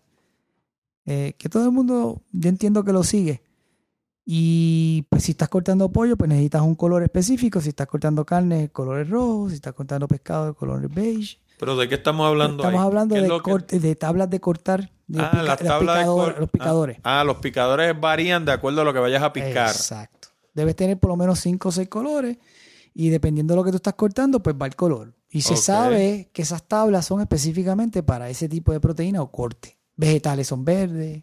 Por eso, pero eso a la hora de, higi- Higienizarlo. de higienizarlo, lo higienizas como. tenemos un- lo que se llama un sanitizer. Un, sanitizer, líquido. un líquido que se combina con agua Ok. y básicamente mata todas las bacterias y microorganismos antes de pasar por agua caliente, que es un... eh, el proceso es de tres compartimientos. Si es una tabla de cortar en este caso, eh, se, se pone por jabón, entonces pasa por el sanitizer, no, pasa por agua. a- a- ambas- las tres tienen, la- las primeras dos compartimientos tienen agua caliente y el último tiene el sanitizer, que es un agua como que atemplada. Y es jabón, eh, agua caliente y luego sanitizer. Y así es que se... ¿Y las superficies donde trabajan? ¿Eso de- ¿Hay alguna manera de sanitizarlo y de medir que esté limpio? Claro. Hay un, una regla clásica que es tener un, lo que le llaman un sunny bucket, que es como un, un cubito. Yo los uso, son rojos y se le pone sanitizer allá adentro. Ok. Todas las mañanas tienes un paño nuevo, en el cual lo vas a utilizar para eso nada más, sanitizar. Ese paño lo dejas en el cubito cada vez que tú vas limpiando con otro paño tu área o un, o un papel seco. Luego, al final de limpiar, cada movimiento que tú hagas de trabajo, o sea, estoy hablando de posiblemente que tú lo haces cinco o seis veces en una hora, si realmente eres meticuloso, porque lo debes hacer cada cinco minutos, diez minutos. Y en un momento de rush, tú sabes, no vas a tener tiempo, pero pusiste el pañito que tienes con el, con el jabón y luego pues, lo pasaste con el, con, con- con el pañito que tiene sanitizer. Y eso lo sanitiza. ¿Cómo mides eso? Eh, los lo- el, el área de, sanitizer tienen unos, como unos, son unos papelitos que miden el contenido de sanitizer dentro del agua. Y eso cambia de color. Y te va diciendo si tienes suficiente sanitizer o no. Sanitizador. Ok. Sí. Y, y- y, pues tú vas con esos, debes tener esos papelitos, ¿no? Medidores, vamos a llamarlos, de sanitizador. Constantes y el buen administrador investiga todo el tiempo que su personal que limpia eh, tenga esa área de, sanitizer, de sanitizador eh, correctamente eh, balanceada entre químico y el agua. En las áreas que tú vas, a- que estás sanitizando realmente no se chequean pero si viene un inspector, te va a quitar puntos por, en Estados Unidos por lo menos. Yo, lo he yo lo he vivido personalmente, te va a quitar puntos por tú utilizar un paño con, sani- con sanitizador para limpiar las áreas y no estás sanitizando. O sea, que el paño es para sanitizar. Y esos paños, yo imagino que son, o sea, son utility rags que le llaman. o sea, son, son paños que tú los usas un montón por chavo, los vas tirando en algún sitio y se los lleva una compañía que los esteriliza. Básicamente. Porque no, Básicamente. porque no vas a estar comprando paños eternamente. No, Me no, imagino no. que. Son reusables. Son eso. Eh, y ya llega un momento que esos paños casi ni se pueden usar después que los lavas tanto. Pero hay unos que vienen ya a nivel industrial eh, y vienen con otros materiales y podemos entrar en eso. Y ahí, ahí estás una eternidad con paños. Pero básicamente son utility racks. Oye, y el, la indumentaria esta que utilizan lo- los cocineros, los chefs, que u- usualmente es blanca. ¿Por qué es blanca? Es una cuestión de historia. Eso viene de, de la comida, de las artes culinarias clásicas. Eh, los franceses utilizan ropa blanca. Yo lo veo desde el punto de vista de acá, occidental y del presente. La, la ropa blanca significa limpieza, pureza. ¿Qué quiere decir? Que tú no puedes ensuciarte. Y nosotros nos ensuciamos constantemente. Cuando tú te ensucias, es porque ando- algo anda mal. Estás trabajando como que no, no, no estás pensando. Pero te da la oportunidad de cambiarte de ropa porque se ve que está sucia. Exacto, exacto. Yo trabajé en un lugar donde no usábamos eh, delantal. Ok. y el pantalón era negro. Al principio se me hizo bien difícil porque yo vengo de una escuela donde siempre había un delantal, el delantal es blanco. ¿Qué Ajá. pasa? La manía esta de estos, uno limpiarse las manos con Ajá. delantal. Finalmente te acostumbras y cuando vienes a ver, tú no necesitas delantal, lo que te acostumbras es a trabajar limpio, a trabajar organizado. Sí, que si la viraste en la olla y te salpicó, pues está bien, eso no tienes control de eso, te salpicaste, te cambias la camisa y estás muy sucio y se acabó. Eh, pero realmente significa eh, higiene. Higiene. Esa es mi opinión. Eh, sí viene de una historia desde que las artes culinarias comenzaron, de que los chefs siempre se vestían de blanco, y pues es una cuestión de, además de estética, eh, jerarquía también. De hecho, yo veía mucho antes un programa que, que ya no lo dan, que era con un chef de España que se llamaba Carlos Alguiñano. Sí, Y Carlos Alguiñano siempre andaba con una toalla colgando de la cintura. sí. Y aparte de eso, se pasaba constantemente limpiando las áreas de trabajo. Él decía que eso no puede estar sucio nunca. Y O estoy sea, de él te picaba algo y según terminaba, y pasaba un pañito. Te, te estoy de acuerdo. El cocinero que no es limpio o el chef que realmente no le da prioridad a la higiene, realmente pues hay mucho que aprender ahí. Oye, yo tenía un amigo que tenía un restaurante y decía que si tú quieres que un restaurante quiebre o cuando un restaurante quiebra, usualmente si buscas el problema viene por la barra. Dice él que la barra es el área más sensitiva de un restaurante, es el área donde te pueden robar, eh, todo ese tipo de cosas. Eh, los empleados mismos, muchas veces. Eh, ¿cómo, ¿Qué método se utiliza de inventario o de tecnología, si acaso cámaras o lo que sea, para controlar el, el- el área de barra? O sea, para que no te, te, te saquen el alma por la barra. Es, es un tema, es un tema. El control puede llegar al nivel de que cada vez que tú sirves un trago, puedes tener una pistola de esa como que te controla las onzas, once y media, once una onza punto veinticinco, una onza y tres cuartos, dos onzas. Y vayas midiendo vaso por vaso, pero como quiera, se las buscan y siempre busca la manera de, de, de echarte otro, otro trago a base del trago que le suponía que le echara. Sí. Es bien difícil. El correr una barra tiene que estar allí todo el tiempo. Me acuerdo una noche que trabajé de esos cuatro años que corrí la barra, que la dueña se paraba en el mismo borde de donde la persona le entregaban el trago y hacía la transacción. Y esa es el mejor, la mejor visión. ¿sabes? El trago, la transacción, el trago, la transacción. Pero había miles de maneras y había formas de hacer cosas allí y uno estaba pendiente y olvídate, se te pasaba. Y pues mira, o sea, eso es parte de, tú no puedes, ¿verdad?, controlar todo. Eh, en las regalías era que se veía la pérdida. O en servir demasiado.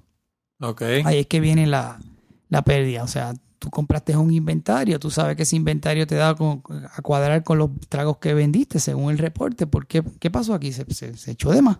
Se volvieron locos los bartenders a echar por ahí para abajo a todo el mundo para tener contento y a, a tener contento a todo el mundo y las propinas.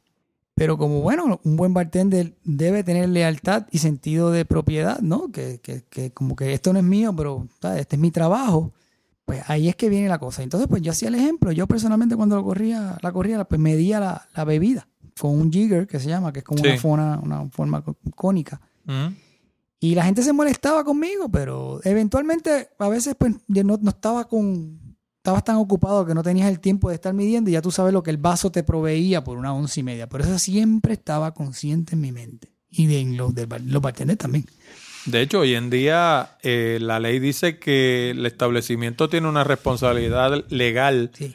de esa persona que se está dando los tragos ahí, porque si tú lo sacas para la calle cayéndose y tiene un accidente, tú tienes una responsabilidad porque tú fuiste quien lo ahumó. Sí. De hecho, es importante entender cuándo un bartender debe servir a una persona y cuándo no. Y es fácil de determinar. Yo los leía desde lejos y me pedían un trago y yo les negaba el trago. Punto. Tú no sabes dónde tomó. Ajá. Eh, las 12 de la noche ya estaba ya intoxicado. en el eh, cuarto sitio que, que el iba. cuarto sitio. Entonces yo le doy el quinto trago y ahí mismo tú sabes, pasa algo y pues hay, que, hay que hacer un tracking de los lugares que él fue, pero el último se lo diste tú. Entonces, Claro. estás, estás envuelto ahí y de momento ya tú sabes, tiene un lío.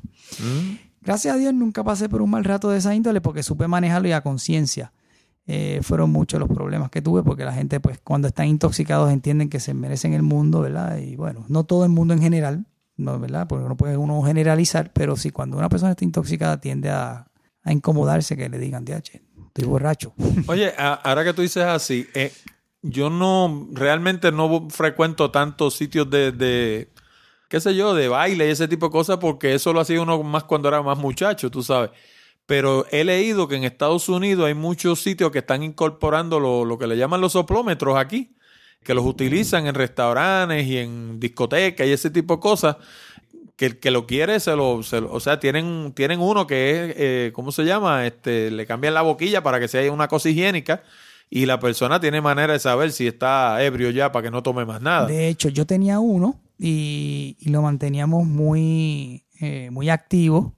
Eh, nunca mandé a nadie a soplar el, soplómetro, pero sí estaba allí y se usaba mucho. Y era, un- y era un- una tecnología bastante interesante porque hay gente que a veces se sienten que están como que medio idos, pero déjame soplar a ver si me puedo dar uno más o o, o déjame soplar a ver para pedir una llave a alguien, para darle la llave a alguien y poder yo guiar, poder alguien que me guíe Ajá. o llamar a, a un taxi, que básicamente ese era la- el, el asunto, ¿no? Basta ya, vamos a parar, sopla ahí y, darle la llave como quiera a la persona, porque si te sientes mal, tú no tienes control de eso. O sea, eso puede ser un accidente, ya eso es lamentable. Pero sí, es un, es un buen aditamento de tener una barra y yo no tenía, nunca, nunca tuve problemas con esa máquina, fíjate, que se me dañó una vez, pero era bien, era bastante práctica y la gente lo usaba, lo usaba. Estaba bien consciente de eso. Tú dirías que en términos, regresando un poco, dando un poco hacia atrás, hacia lo que hablábamos ahorita de mercadeo y promoción y eso de los restaurantes, ¿cuán, yo no sé ni cómo preguntar esto que no ofenda a nadie, pero cuán al día tú crees que están los restaurantes, sobre todo aquí en Puerto Rico, en todo ese No, también al día, te sorprendería. Eh, en, en el sentido de tener su página, todo el mundo tiene su página, por lo general. Ok. Eh, ellos saben, ya cuando un restaurante entra nuevo al mercado en Puerto Rico específicamente, saben que, que las redes sociales son, son importantísimas. De hecho, recientemente fui a un restaurante, no voy a mencionar el nombre, pero bien conocido aquí en Puerto Rico. Abrió en una semana y nosotros le dijimos, mira, nos vemos página. Eso viene ahora. Ok. O sea, y es, y es de la vieja guardia que, que, tú sabes, llevaba años y se movió de un lugar a otro y, y el hombre, pues, tú sabes, está bien consciente, que viene hasta de otra generación. Oye, y una, una cosa de la que no hemos hablado y que está súper de moda, los food truck. ¿Qué tú, ¿Qué tú piensas de eso de los food truck? ¿Cuán, ¿Cuán sofisticado se ha vuelto el mundo de los food truck? Porque ya no es la guaguita que hacía alcapurrias y bacalaitos que había cuando yo era muchacho. O sea, hay food truck de estos que yo he visto las vistas por dentro y básicamente es una cocina industrial montada dentro de un food truck.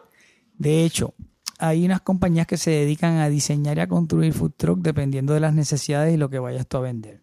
Eh, si la quieres con aire acondicionado o sin aire acondicionado, si la quieres espaciosa o no la quieres espaciosa, con cuánto almacenaje o cuán poco almacenaje, dónde es que vas a poner el gas, si vas a tener planchas solares, si vas a tener la bomba de agua, si te vas a conectar a una bomba de agua, si vas a estar inestable, quiere decir que va inestable en el sentido de que si vas a moverte la guagua de un lado a otro, cuáles son los aditamentos que necesitas, todo eso está ahí, están bastante adelantados, están bastante adelantados tecnológicamente y con las necesidades de, ¿verdad? De- de- de- del, día, del diario vivir, de estar moviéndose tipo nómada de un lugar a otro ¿Mm?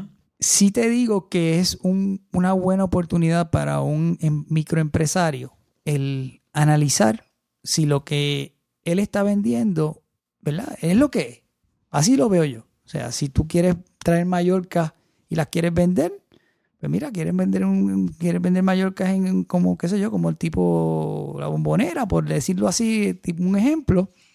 Pues mira, las vas a hacer tú en tu food truck y las vas a vender. Pues mira, vamos a ver si estas Mallorcas dan resultados y cómo le gusta a la gente.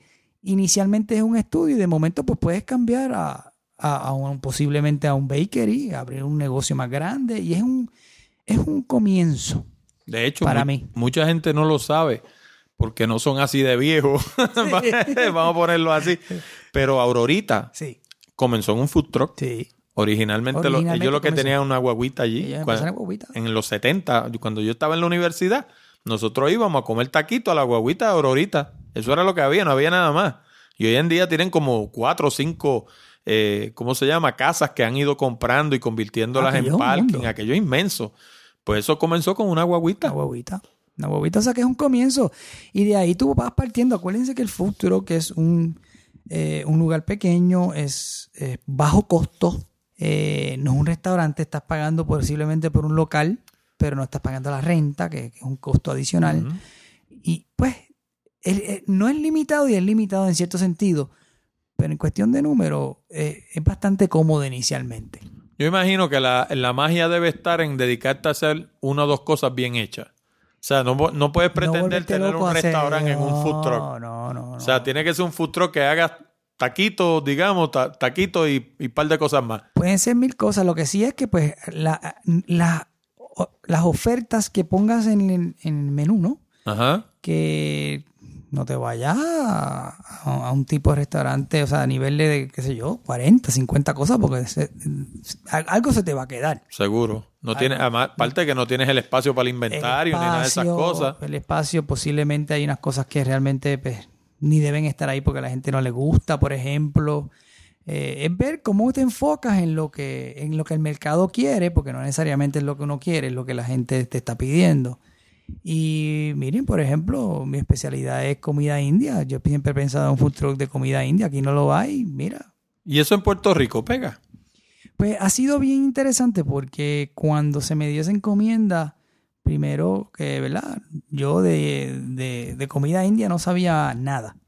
Las expectativas de una persona que entra a un restaurante étnico piensan, ¿verdad? Que la persona que está atrás, no sé, estoy generalizando, a lo mejor me equivoco, que, que alguien de India debe estar ahí atrás. No- bueno, tú sabes, es una ya hoy, tú sabes, el, el mu- multiethnicity está, es normal y eso ya no, no quiere decir porque tú eres de un país vas a ser experto en, ese, en esa cocina. Eh, y bueno, pasé por ese proceso, ¿no? El, el- el- el tener que, ¿verdad?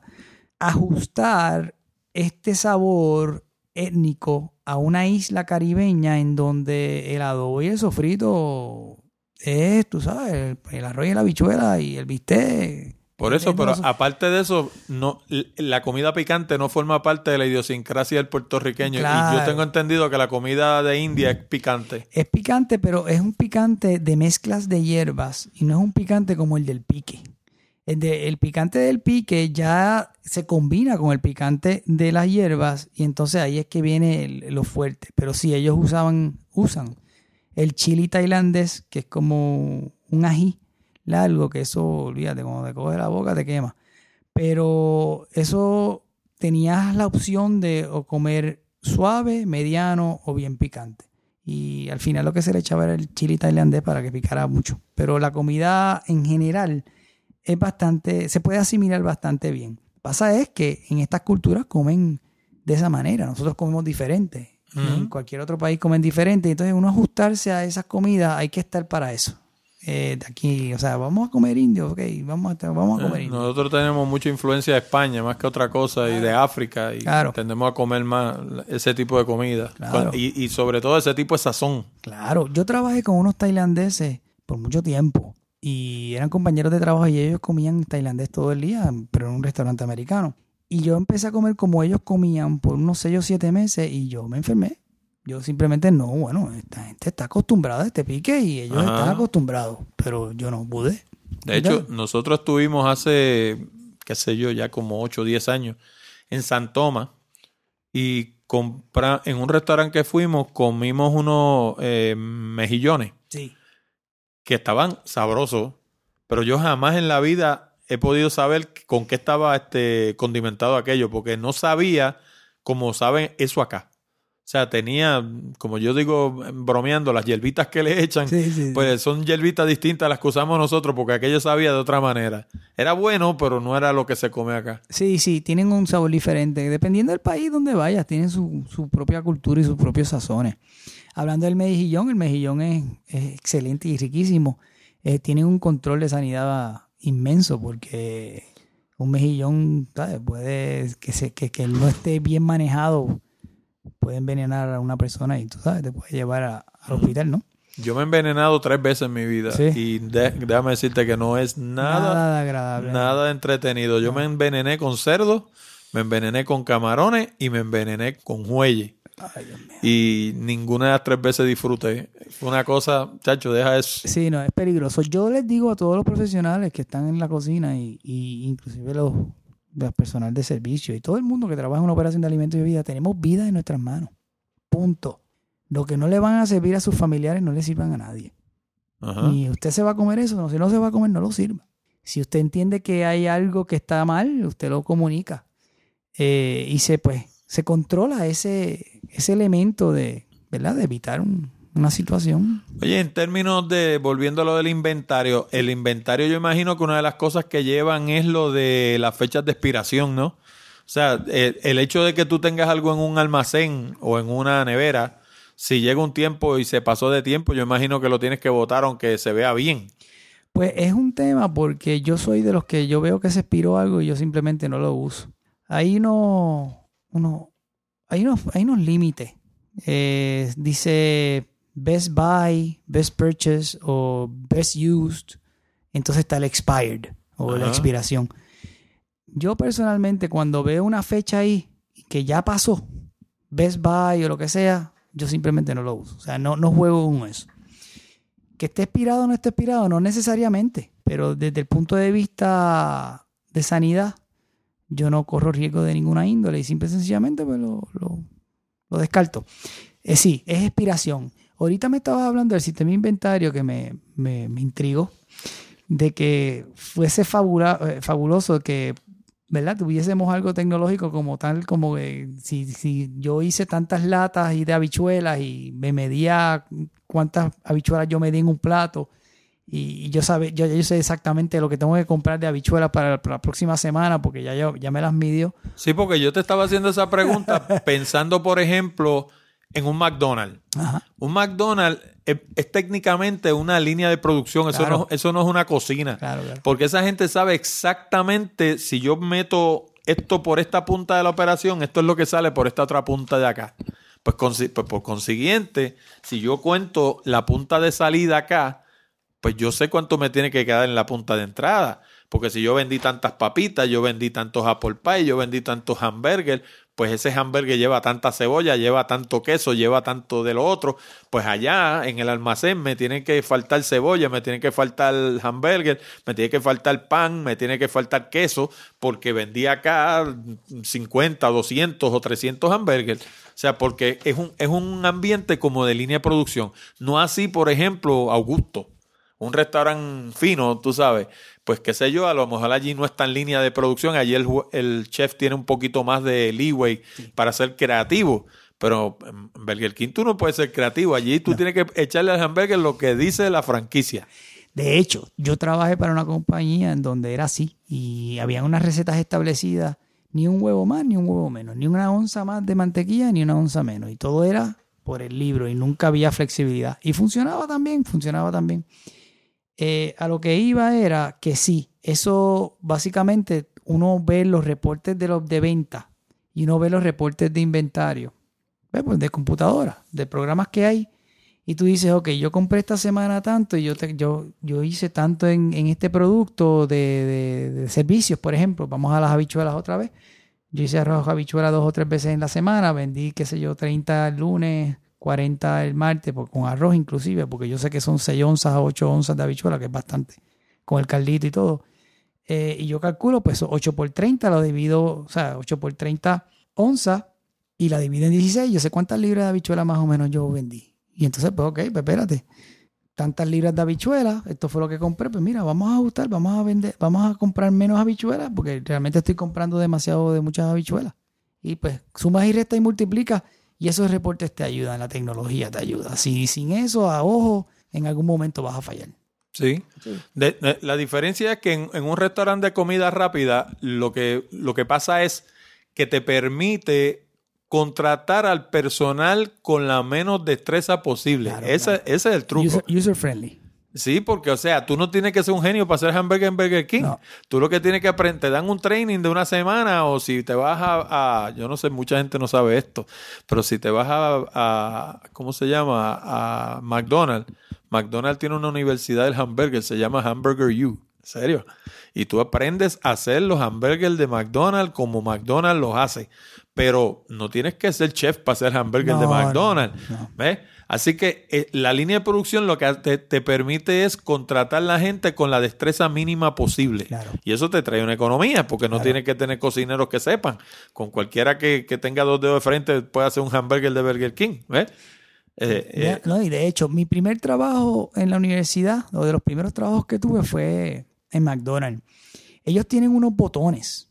Ahí está la tecnología incluida, en donde tú aprietas, tú tiras la papa, por ejemplo, aprietas ese botón y el botón te sube la canasta o te avisa que la papa está. Ajá. No, se suben solas. Yo No, las he visto, se suben solas. se suben solas. En aquel entonces era que yo lo tenía que subir. Pero el efecto de, por ejemplo, eh, los hamburgues me acuerdo que llegaban en cajas, pero por montones, uno encima del otro, y tú lo sacabas, y eso tenía un minutaje. O sea, tú, tú apretabas el botón del hamburger cuando tirabas en la plancha los, los 8 hamburgues o los 10, y el tiempo te decía, ok, víralo, y tú los virabas. O sea, es, Sí. tan, es tan organizado que cualquier persona puede hacer ese trabajo. Correcto. Con la destreza, destreza mínima. mínima posible. Correcto. Eso es lo que, le, lo que te da el sistema de franquicia. Esa es la ventaja que te da, ventaja, la precisamente. ventaja. Y, y la cosa va más allá todavía, porque yo he leído bastante sobre McDonald's. Yo no sé si tú sabes que McDonald's tiene un acuerdo con la gente que siembran papas. Increíble. Y las papas que se hacen para McDonald's son para McDonald's, porque McDonald's las papas las siembran de una cierta manera y las han ido cloneando las papas, o sea, cloneándolas no, este, Eh, eh, haciéndole, modificando. modificándolas mediante genética mendeliana y etcétera. Y la papa que se siembra para McDonald's es para McDonald's, no es cualquier papa, no, tú no puedes ir a pueblo a comprar las papas para hacer en un McDonald's. Sí. Son las papas de McDonald's. Porque ya ellos han, han, ¿cómo se llama? Han influido en la manera que se siembra esa papa y se cosecha esa papa y todo. O sea, De hecho, eh, yo trabajé para un lugar donde había un individuo todas las mañanas, llegaba a las 7 de la mañana y lo que hacía era papas fritas. Y las papas venían de un lugar específico, eran unas papas específicas y se hacían 10, 15, 20 cajas. Cada caja tenía, qué sé yo, 80 a veces papas. ¿Mm? Con todo y cáscara se lavaban bien, tenía un procedimiento bien establecido, bien estandarizado, en donde esas papas tenían que estar eh, lavadas, luego pasaban a, la máquina, luego pasaban a hielo, y cuando se freían, se freían por un rato y luego se freían por segunda vez. El almidón en la papa determina mucho la- el, cómo va a ser el producto final, y no todas las papas tienen la misma cantidad de almidón. Y eso, Eso varía, varía de papa en papa y, y, pues tú no puedes usar una papa que realmente no está para freír porque se te va a esmonguillar o no tiene la durabilidad en el momento en que la fríen a, a que va a la mesa, etcétera. de hecho, la papa, eh, yo tengo entendido que gran parte de su alimento está en la cáscara. También los Yo, yo, de hecho, yo me lavo, yo la, nosotros en casa lavamos las papas bien lavadas con, con líquido de fregar y un cepillo y las metemos al microondas y nos las comemos con todo y cáscara. Yo creo que aquí en Puerto Rico no hay necesidad de lavarlas con líquido de fregar. Eh, sí, cuando fui a México, me, me ¿verdad? pasé por la experiencia en donde ellos lavan con un tipo de cloro. Los, Las ve- papas. los vegetales. Ah, los vegetales. Y es parte, es riguroso Y el eso, hacer y eso. eso es por causa de la Me maldición imagino- de Me Montezuma. imagino, me imagino. Yo entendí que en aquel momento, pues tú sabes, hay- hay- había algún tipo de probabilidad de que se contaminen y tenía que ser lavada por este, a través de este químico. Que yo dije, pero ven acá, esto es un químico. Y sí, es un químico. Es un mínimo de cloro, pero eh, se utilizaba. Y lo gracioso es que el mexicano se come eso como quiere y no le hace daño. Y el que va de nosotros- afuera, chacho, sale de allí muriéndose si no. Yo me cuidé, yo me cuidé, yo me cuidé, pero sí había que estar pendiente a no puedo tomar agua de, de que no fuese No, no, por eso tiene que ser agua embotellada. hielo, Eh, porque el hielo lo hielo. hacen con agua. Eh, y pues ellos, ellos se acostumbran, pero sí, eh, eh, era una, una cuestión que había que estar pendiente. Estás escuchando Hablando de Tecnología y lo consigues en www.hablandodetecnología.com. Bueno, ¿y te has preguntado alguna vez cuánto de lo que aprendiste en la universidad o en la escuela todavía está al día? La realidad es que muchas de las profesiones que se practican hoy en día ni siquiera existían hace 5 o 10 años atrás. Déjame darte un ejemplo. Cuando yo estudié mi maestría en comunicación, la Internet no se conocía. De hecho, compré mi primera computadora en el 1985 para hacer mi tesis. Y la gente que teníamos computadora éramos tan poquitos que la mayoría hasta nos conocíamos. Hoy la mayoría de la gente lleva mucho más poder de computación en el teléfono inteligente que llevan en el bolsillo. En un mundo así da trabajo mantenerse al día y la obsolescencia tampoco es una opción. La mayoría de las profesiones exigen que nos mantengamos al día. De lo contrario, las oportunidades van a ir a parar a manos de nuestros competidores. Una de las mejores maneras de mantenernos a la vanguardia es leyendo. Pero, ¿quién tiene el tiempo de leer en este trajín que llevamos a diario? Yo le busqué la vuelta a ese problema desde la década de los 80. Para aquella época se conseguían todos los libros del momento grabados en cassette. Poco después, durante la década de los 90, comenzaron a venir en CD y con la llegada de la Internet surgió Audible. Audible es propiedad de Amazon, así que tienes la tranquilidad de estar haciendo negocio con una compañía responsable y de prestigio. Y la variedad ¡Ay, mi madre! Audible cuenta con sobre 180 mil libros sobre todos los temas imaginables que puedes descargar a tu computador, teléfono inteligente, tableta o hasta tu iPod y comenzar a escuchar en cuestión de minutos. Y ahora, con el enlace de afiliado de Hablando de Tecnología, puedes descargar tu primer libro completamente gratis. ¿Cómo? Pues dándole clic al nuevo anuncio de Audible que se encuentra en la columna derecha de nuestra página o sencillamente visitando www.hablandodetecnología.com diagonal Audible y se escribe audible. Y recuerda que cuando compras a través de uno de los enlaces de afiliado de nuestra página, colaboras con el programa sin que te cueste un solo centavo adicional. Y déjame decirte un secreto. Muchos de los cientos de libros que yo supuestamente me he leído, no me los leí nada. Lo que hice fue escucharlos en formato de audio. Y es que es la misma cosa. Audible usa locutores de fama internacional que leen cada libro palabra por palabra. Pero eso no es todo. Como tienen habilidad histriónica, estos locutores le infunden vida e interés a temas que en ocasiones pueden ser bastante áridos. No te quedes atrás haz como yo. Esas dos horas que desperdicias en el tránsito día tras día, aprovechalas leyendo con Audible. Vas a aprender un montón y te vas a acordar de mí. Anda, suscríbete ahora en www.hablandodetecnología.com diagonal Audible. Ah, y si te lo estabas preguntando, sí, tienen libros en español, los encuentras en el menú de Foreign Language. Y ahora pasamos al último segmento con el chef Felipe González. Oye, ya terminando, vamos a hablar de un tema que, yo sé que uno lo ve mucho por televisión, eh, que es lo que le llaman el Nouveau Cuisine, claro. la cocina nueva. Y ahí uno ve cosas que hacen, qué sé yo, con antorchas, te este, utilizan nitrógeno, eh, una serie de, gimmicks modernos, tú sabes. Háblame un poquito de ese mundo, de qué se hace ahí, cómo se hace, porque eso, eso, ahí sí es verdad que eso es pura tecnología, o sea, eso es tecnología aplicada a la mesa. Claro. Yo lo resumo como que primero vino la comida clásica en donde los volúmenes de alimentos servidos al, al cliente o al comensal eran bien grandes y pues todas estas grasas, hay mucha mantequilla y mucha crema estaba presente. Nuevo vino el, el Nouveau Cuisine en donde se limitó el, plato a una porción un poquito más pequeña, se empezó la creatividad, eh, los sabores se empezaron a enfocar eh, por su producto natural, ¿no? O sea, por su sabor natural. Y entonces luego entra la gastronomía molecular. La gastronomía molecular lleva mucho tiempo, yo diría como desde los 60. Nosotros estamos comiendo agar agar, que es un elemento que viene de la alga, que gelatiniza eh, en, muchos productos. Hace tiempo lo que pasa es que nosotros no le damos importancia. ¿Qué pasa? Entra esta... Háblame, háblame un poquito más de eso para, saber lo que es eso. es como... El agar agar es como un elemento del alga que, que lo venden en sobrecitos. Y cuando tú vienes a hacer algo que tú quieres solidificar, por ejemplo, tú hierves habichuelas negras y quieres hacer vamos a decir, un papel de habichuelas negras. Pues herviste las habichuelas negras, las colaste, esa agua la mezclas con agar agar y se pone, se solidifica. No es tanto un papel, es un papel como que flexible.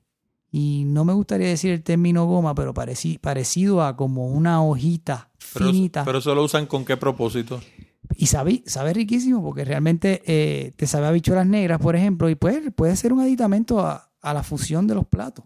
O sea, decorativo. Decorativo más que otra cosa. y textura y sabor. Ahí entra la gastronomía molecular. Cómo tú fusionas todos estos alimentos con, la tecnología, que es química, con la química.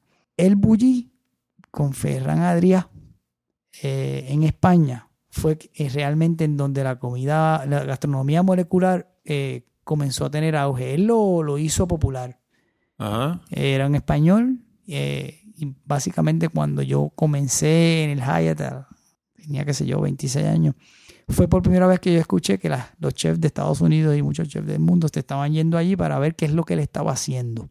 Y él la popularizó, la, dio a conocer de una manera humilde.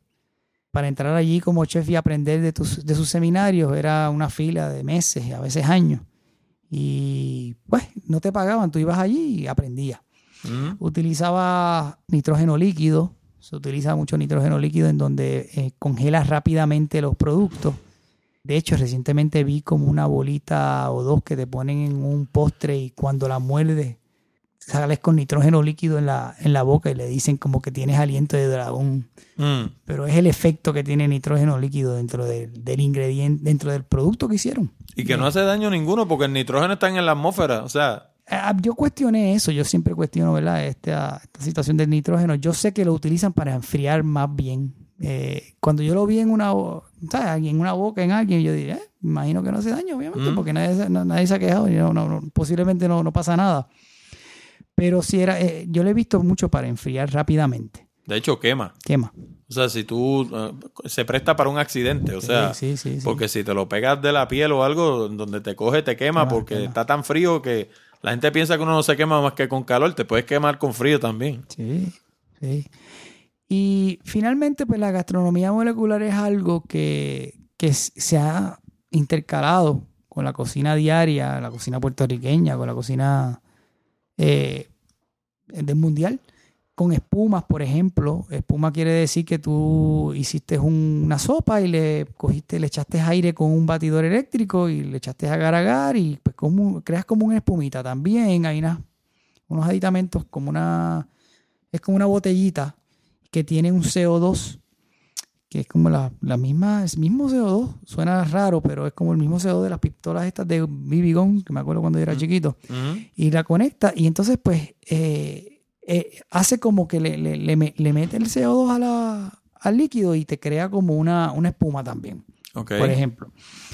Eh, eso es parte de... Yo he visto usando sopletes también. Sopletes. Como los sopletes plomeros, eso, de, una llama caliente. El soplete, generalmente, cuando se usa es para, por ejemplo, pues, haces un creme brûlée y un postre donde tiene azúcar, pues vas a quemar la, la, azúcar arriba para que sea crujiente y se ponga negra rápidamente, pues el soplete te ayuda a a facilitarte esa textura y ese color inmediato, ¿no?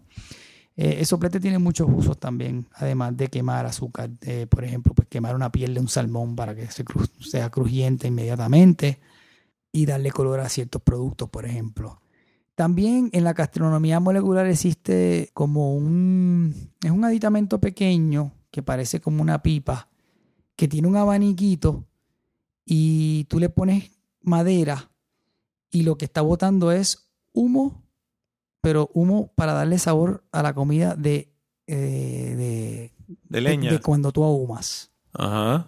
Entonces, pues lo tienes así chiquitito y lo vas echando y, e inclusive cierras el plato. O sea, puedes poner como una cúpula en un plato, pones el humo de, esta, de este mechero, pusiste la maderita y, y, tapaste el plato y cuando lo sirves en la mesa, el comenzar cuando lo abres, tiene ese efecto eh, de los seis sentidos, o sea, el efecto de visión, el efecto de olor, eh, el efecto de sabor, eh, lo escuchó, y, influye mucho la gastronomía molecular hoy día en, los platos.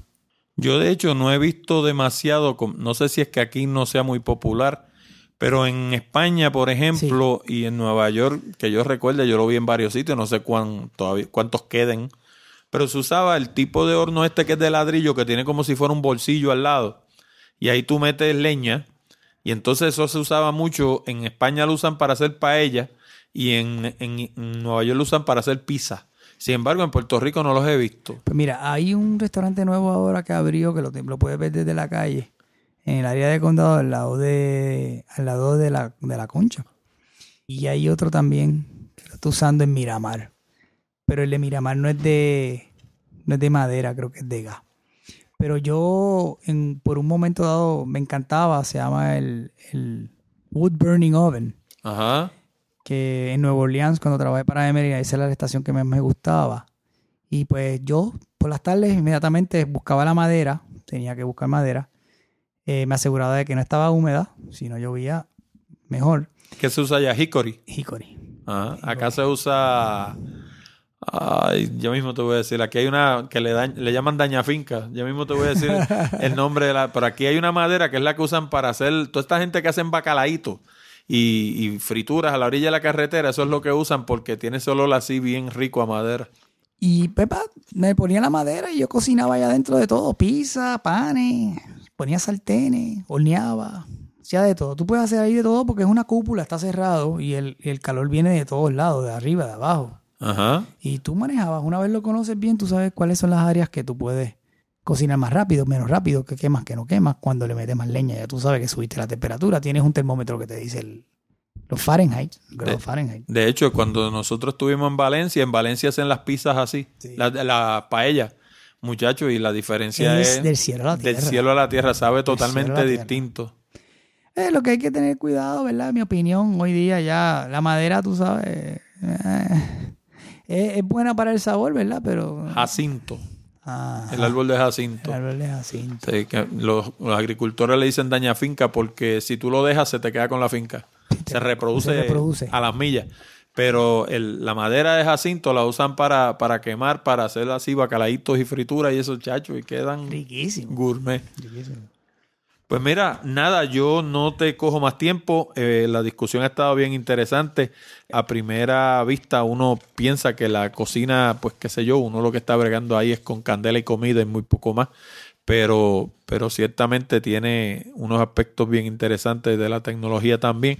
Eh, la última pregunta, como siempre le hago a todo el mundo, es si tú entiendes que hubo algo que te hubiera gustado cubrir y que yo no toqué, pues tú me dices. Pues miren, a todas las personas que están escuchando esta entrevista, la cocina es pasión.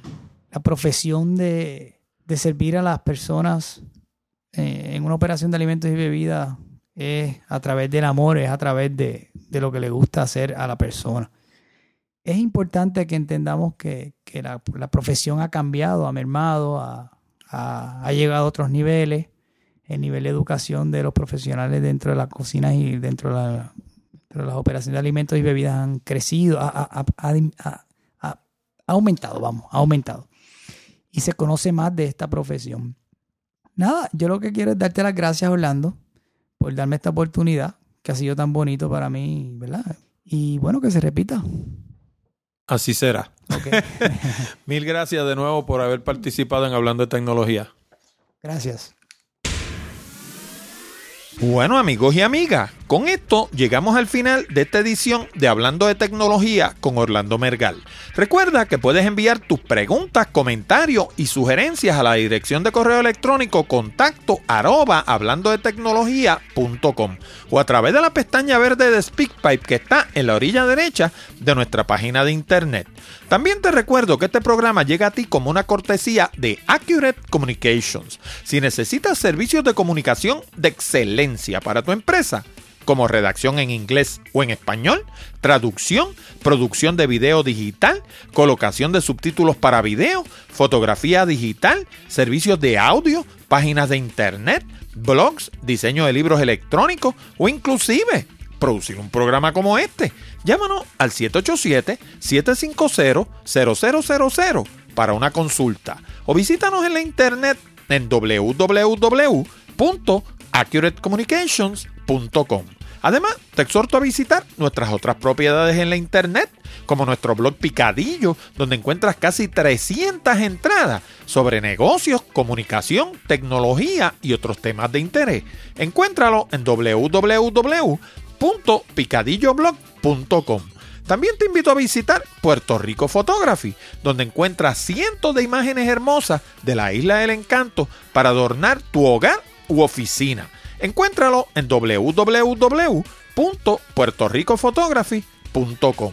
Y hablando de la Isla del Encanto, si te gusta viajar, no te pierdas Puerto Rico by GPS, donde encuentras fotos, información, audio, video y mapas con coordenadas GPS para llegar a cientos de lugares hermosos en todo Puerto Rico.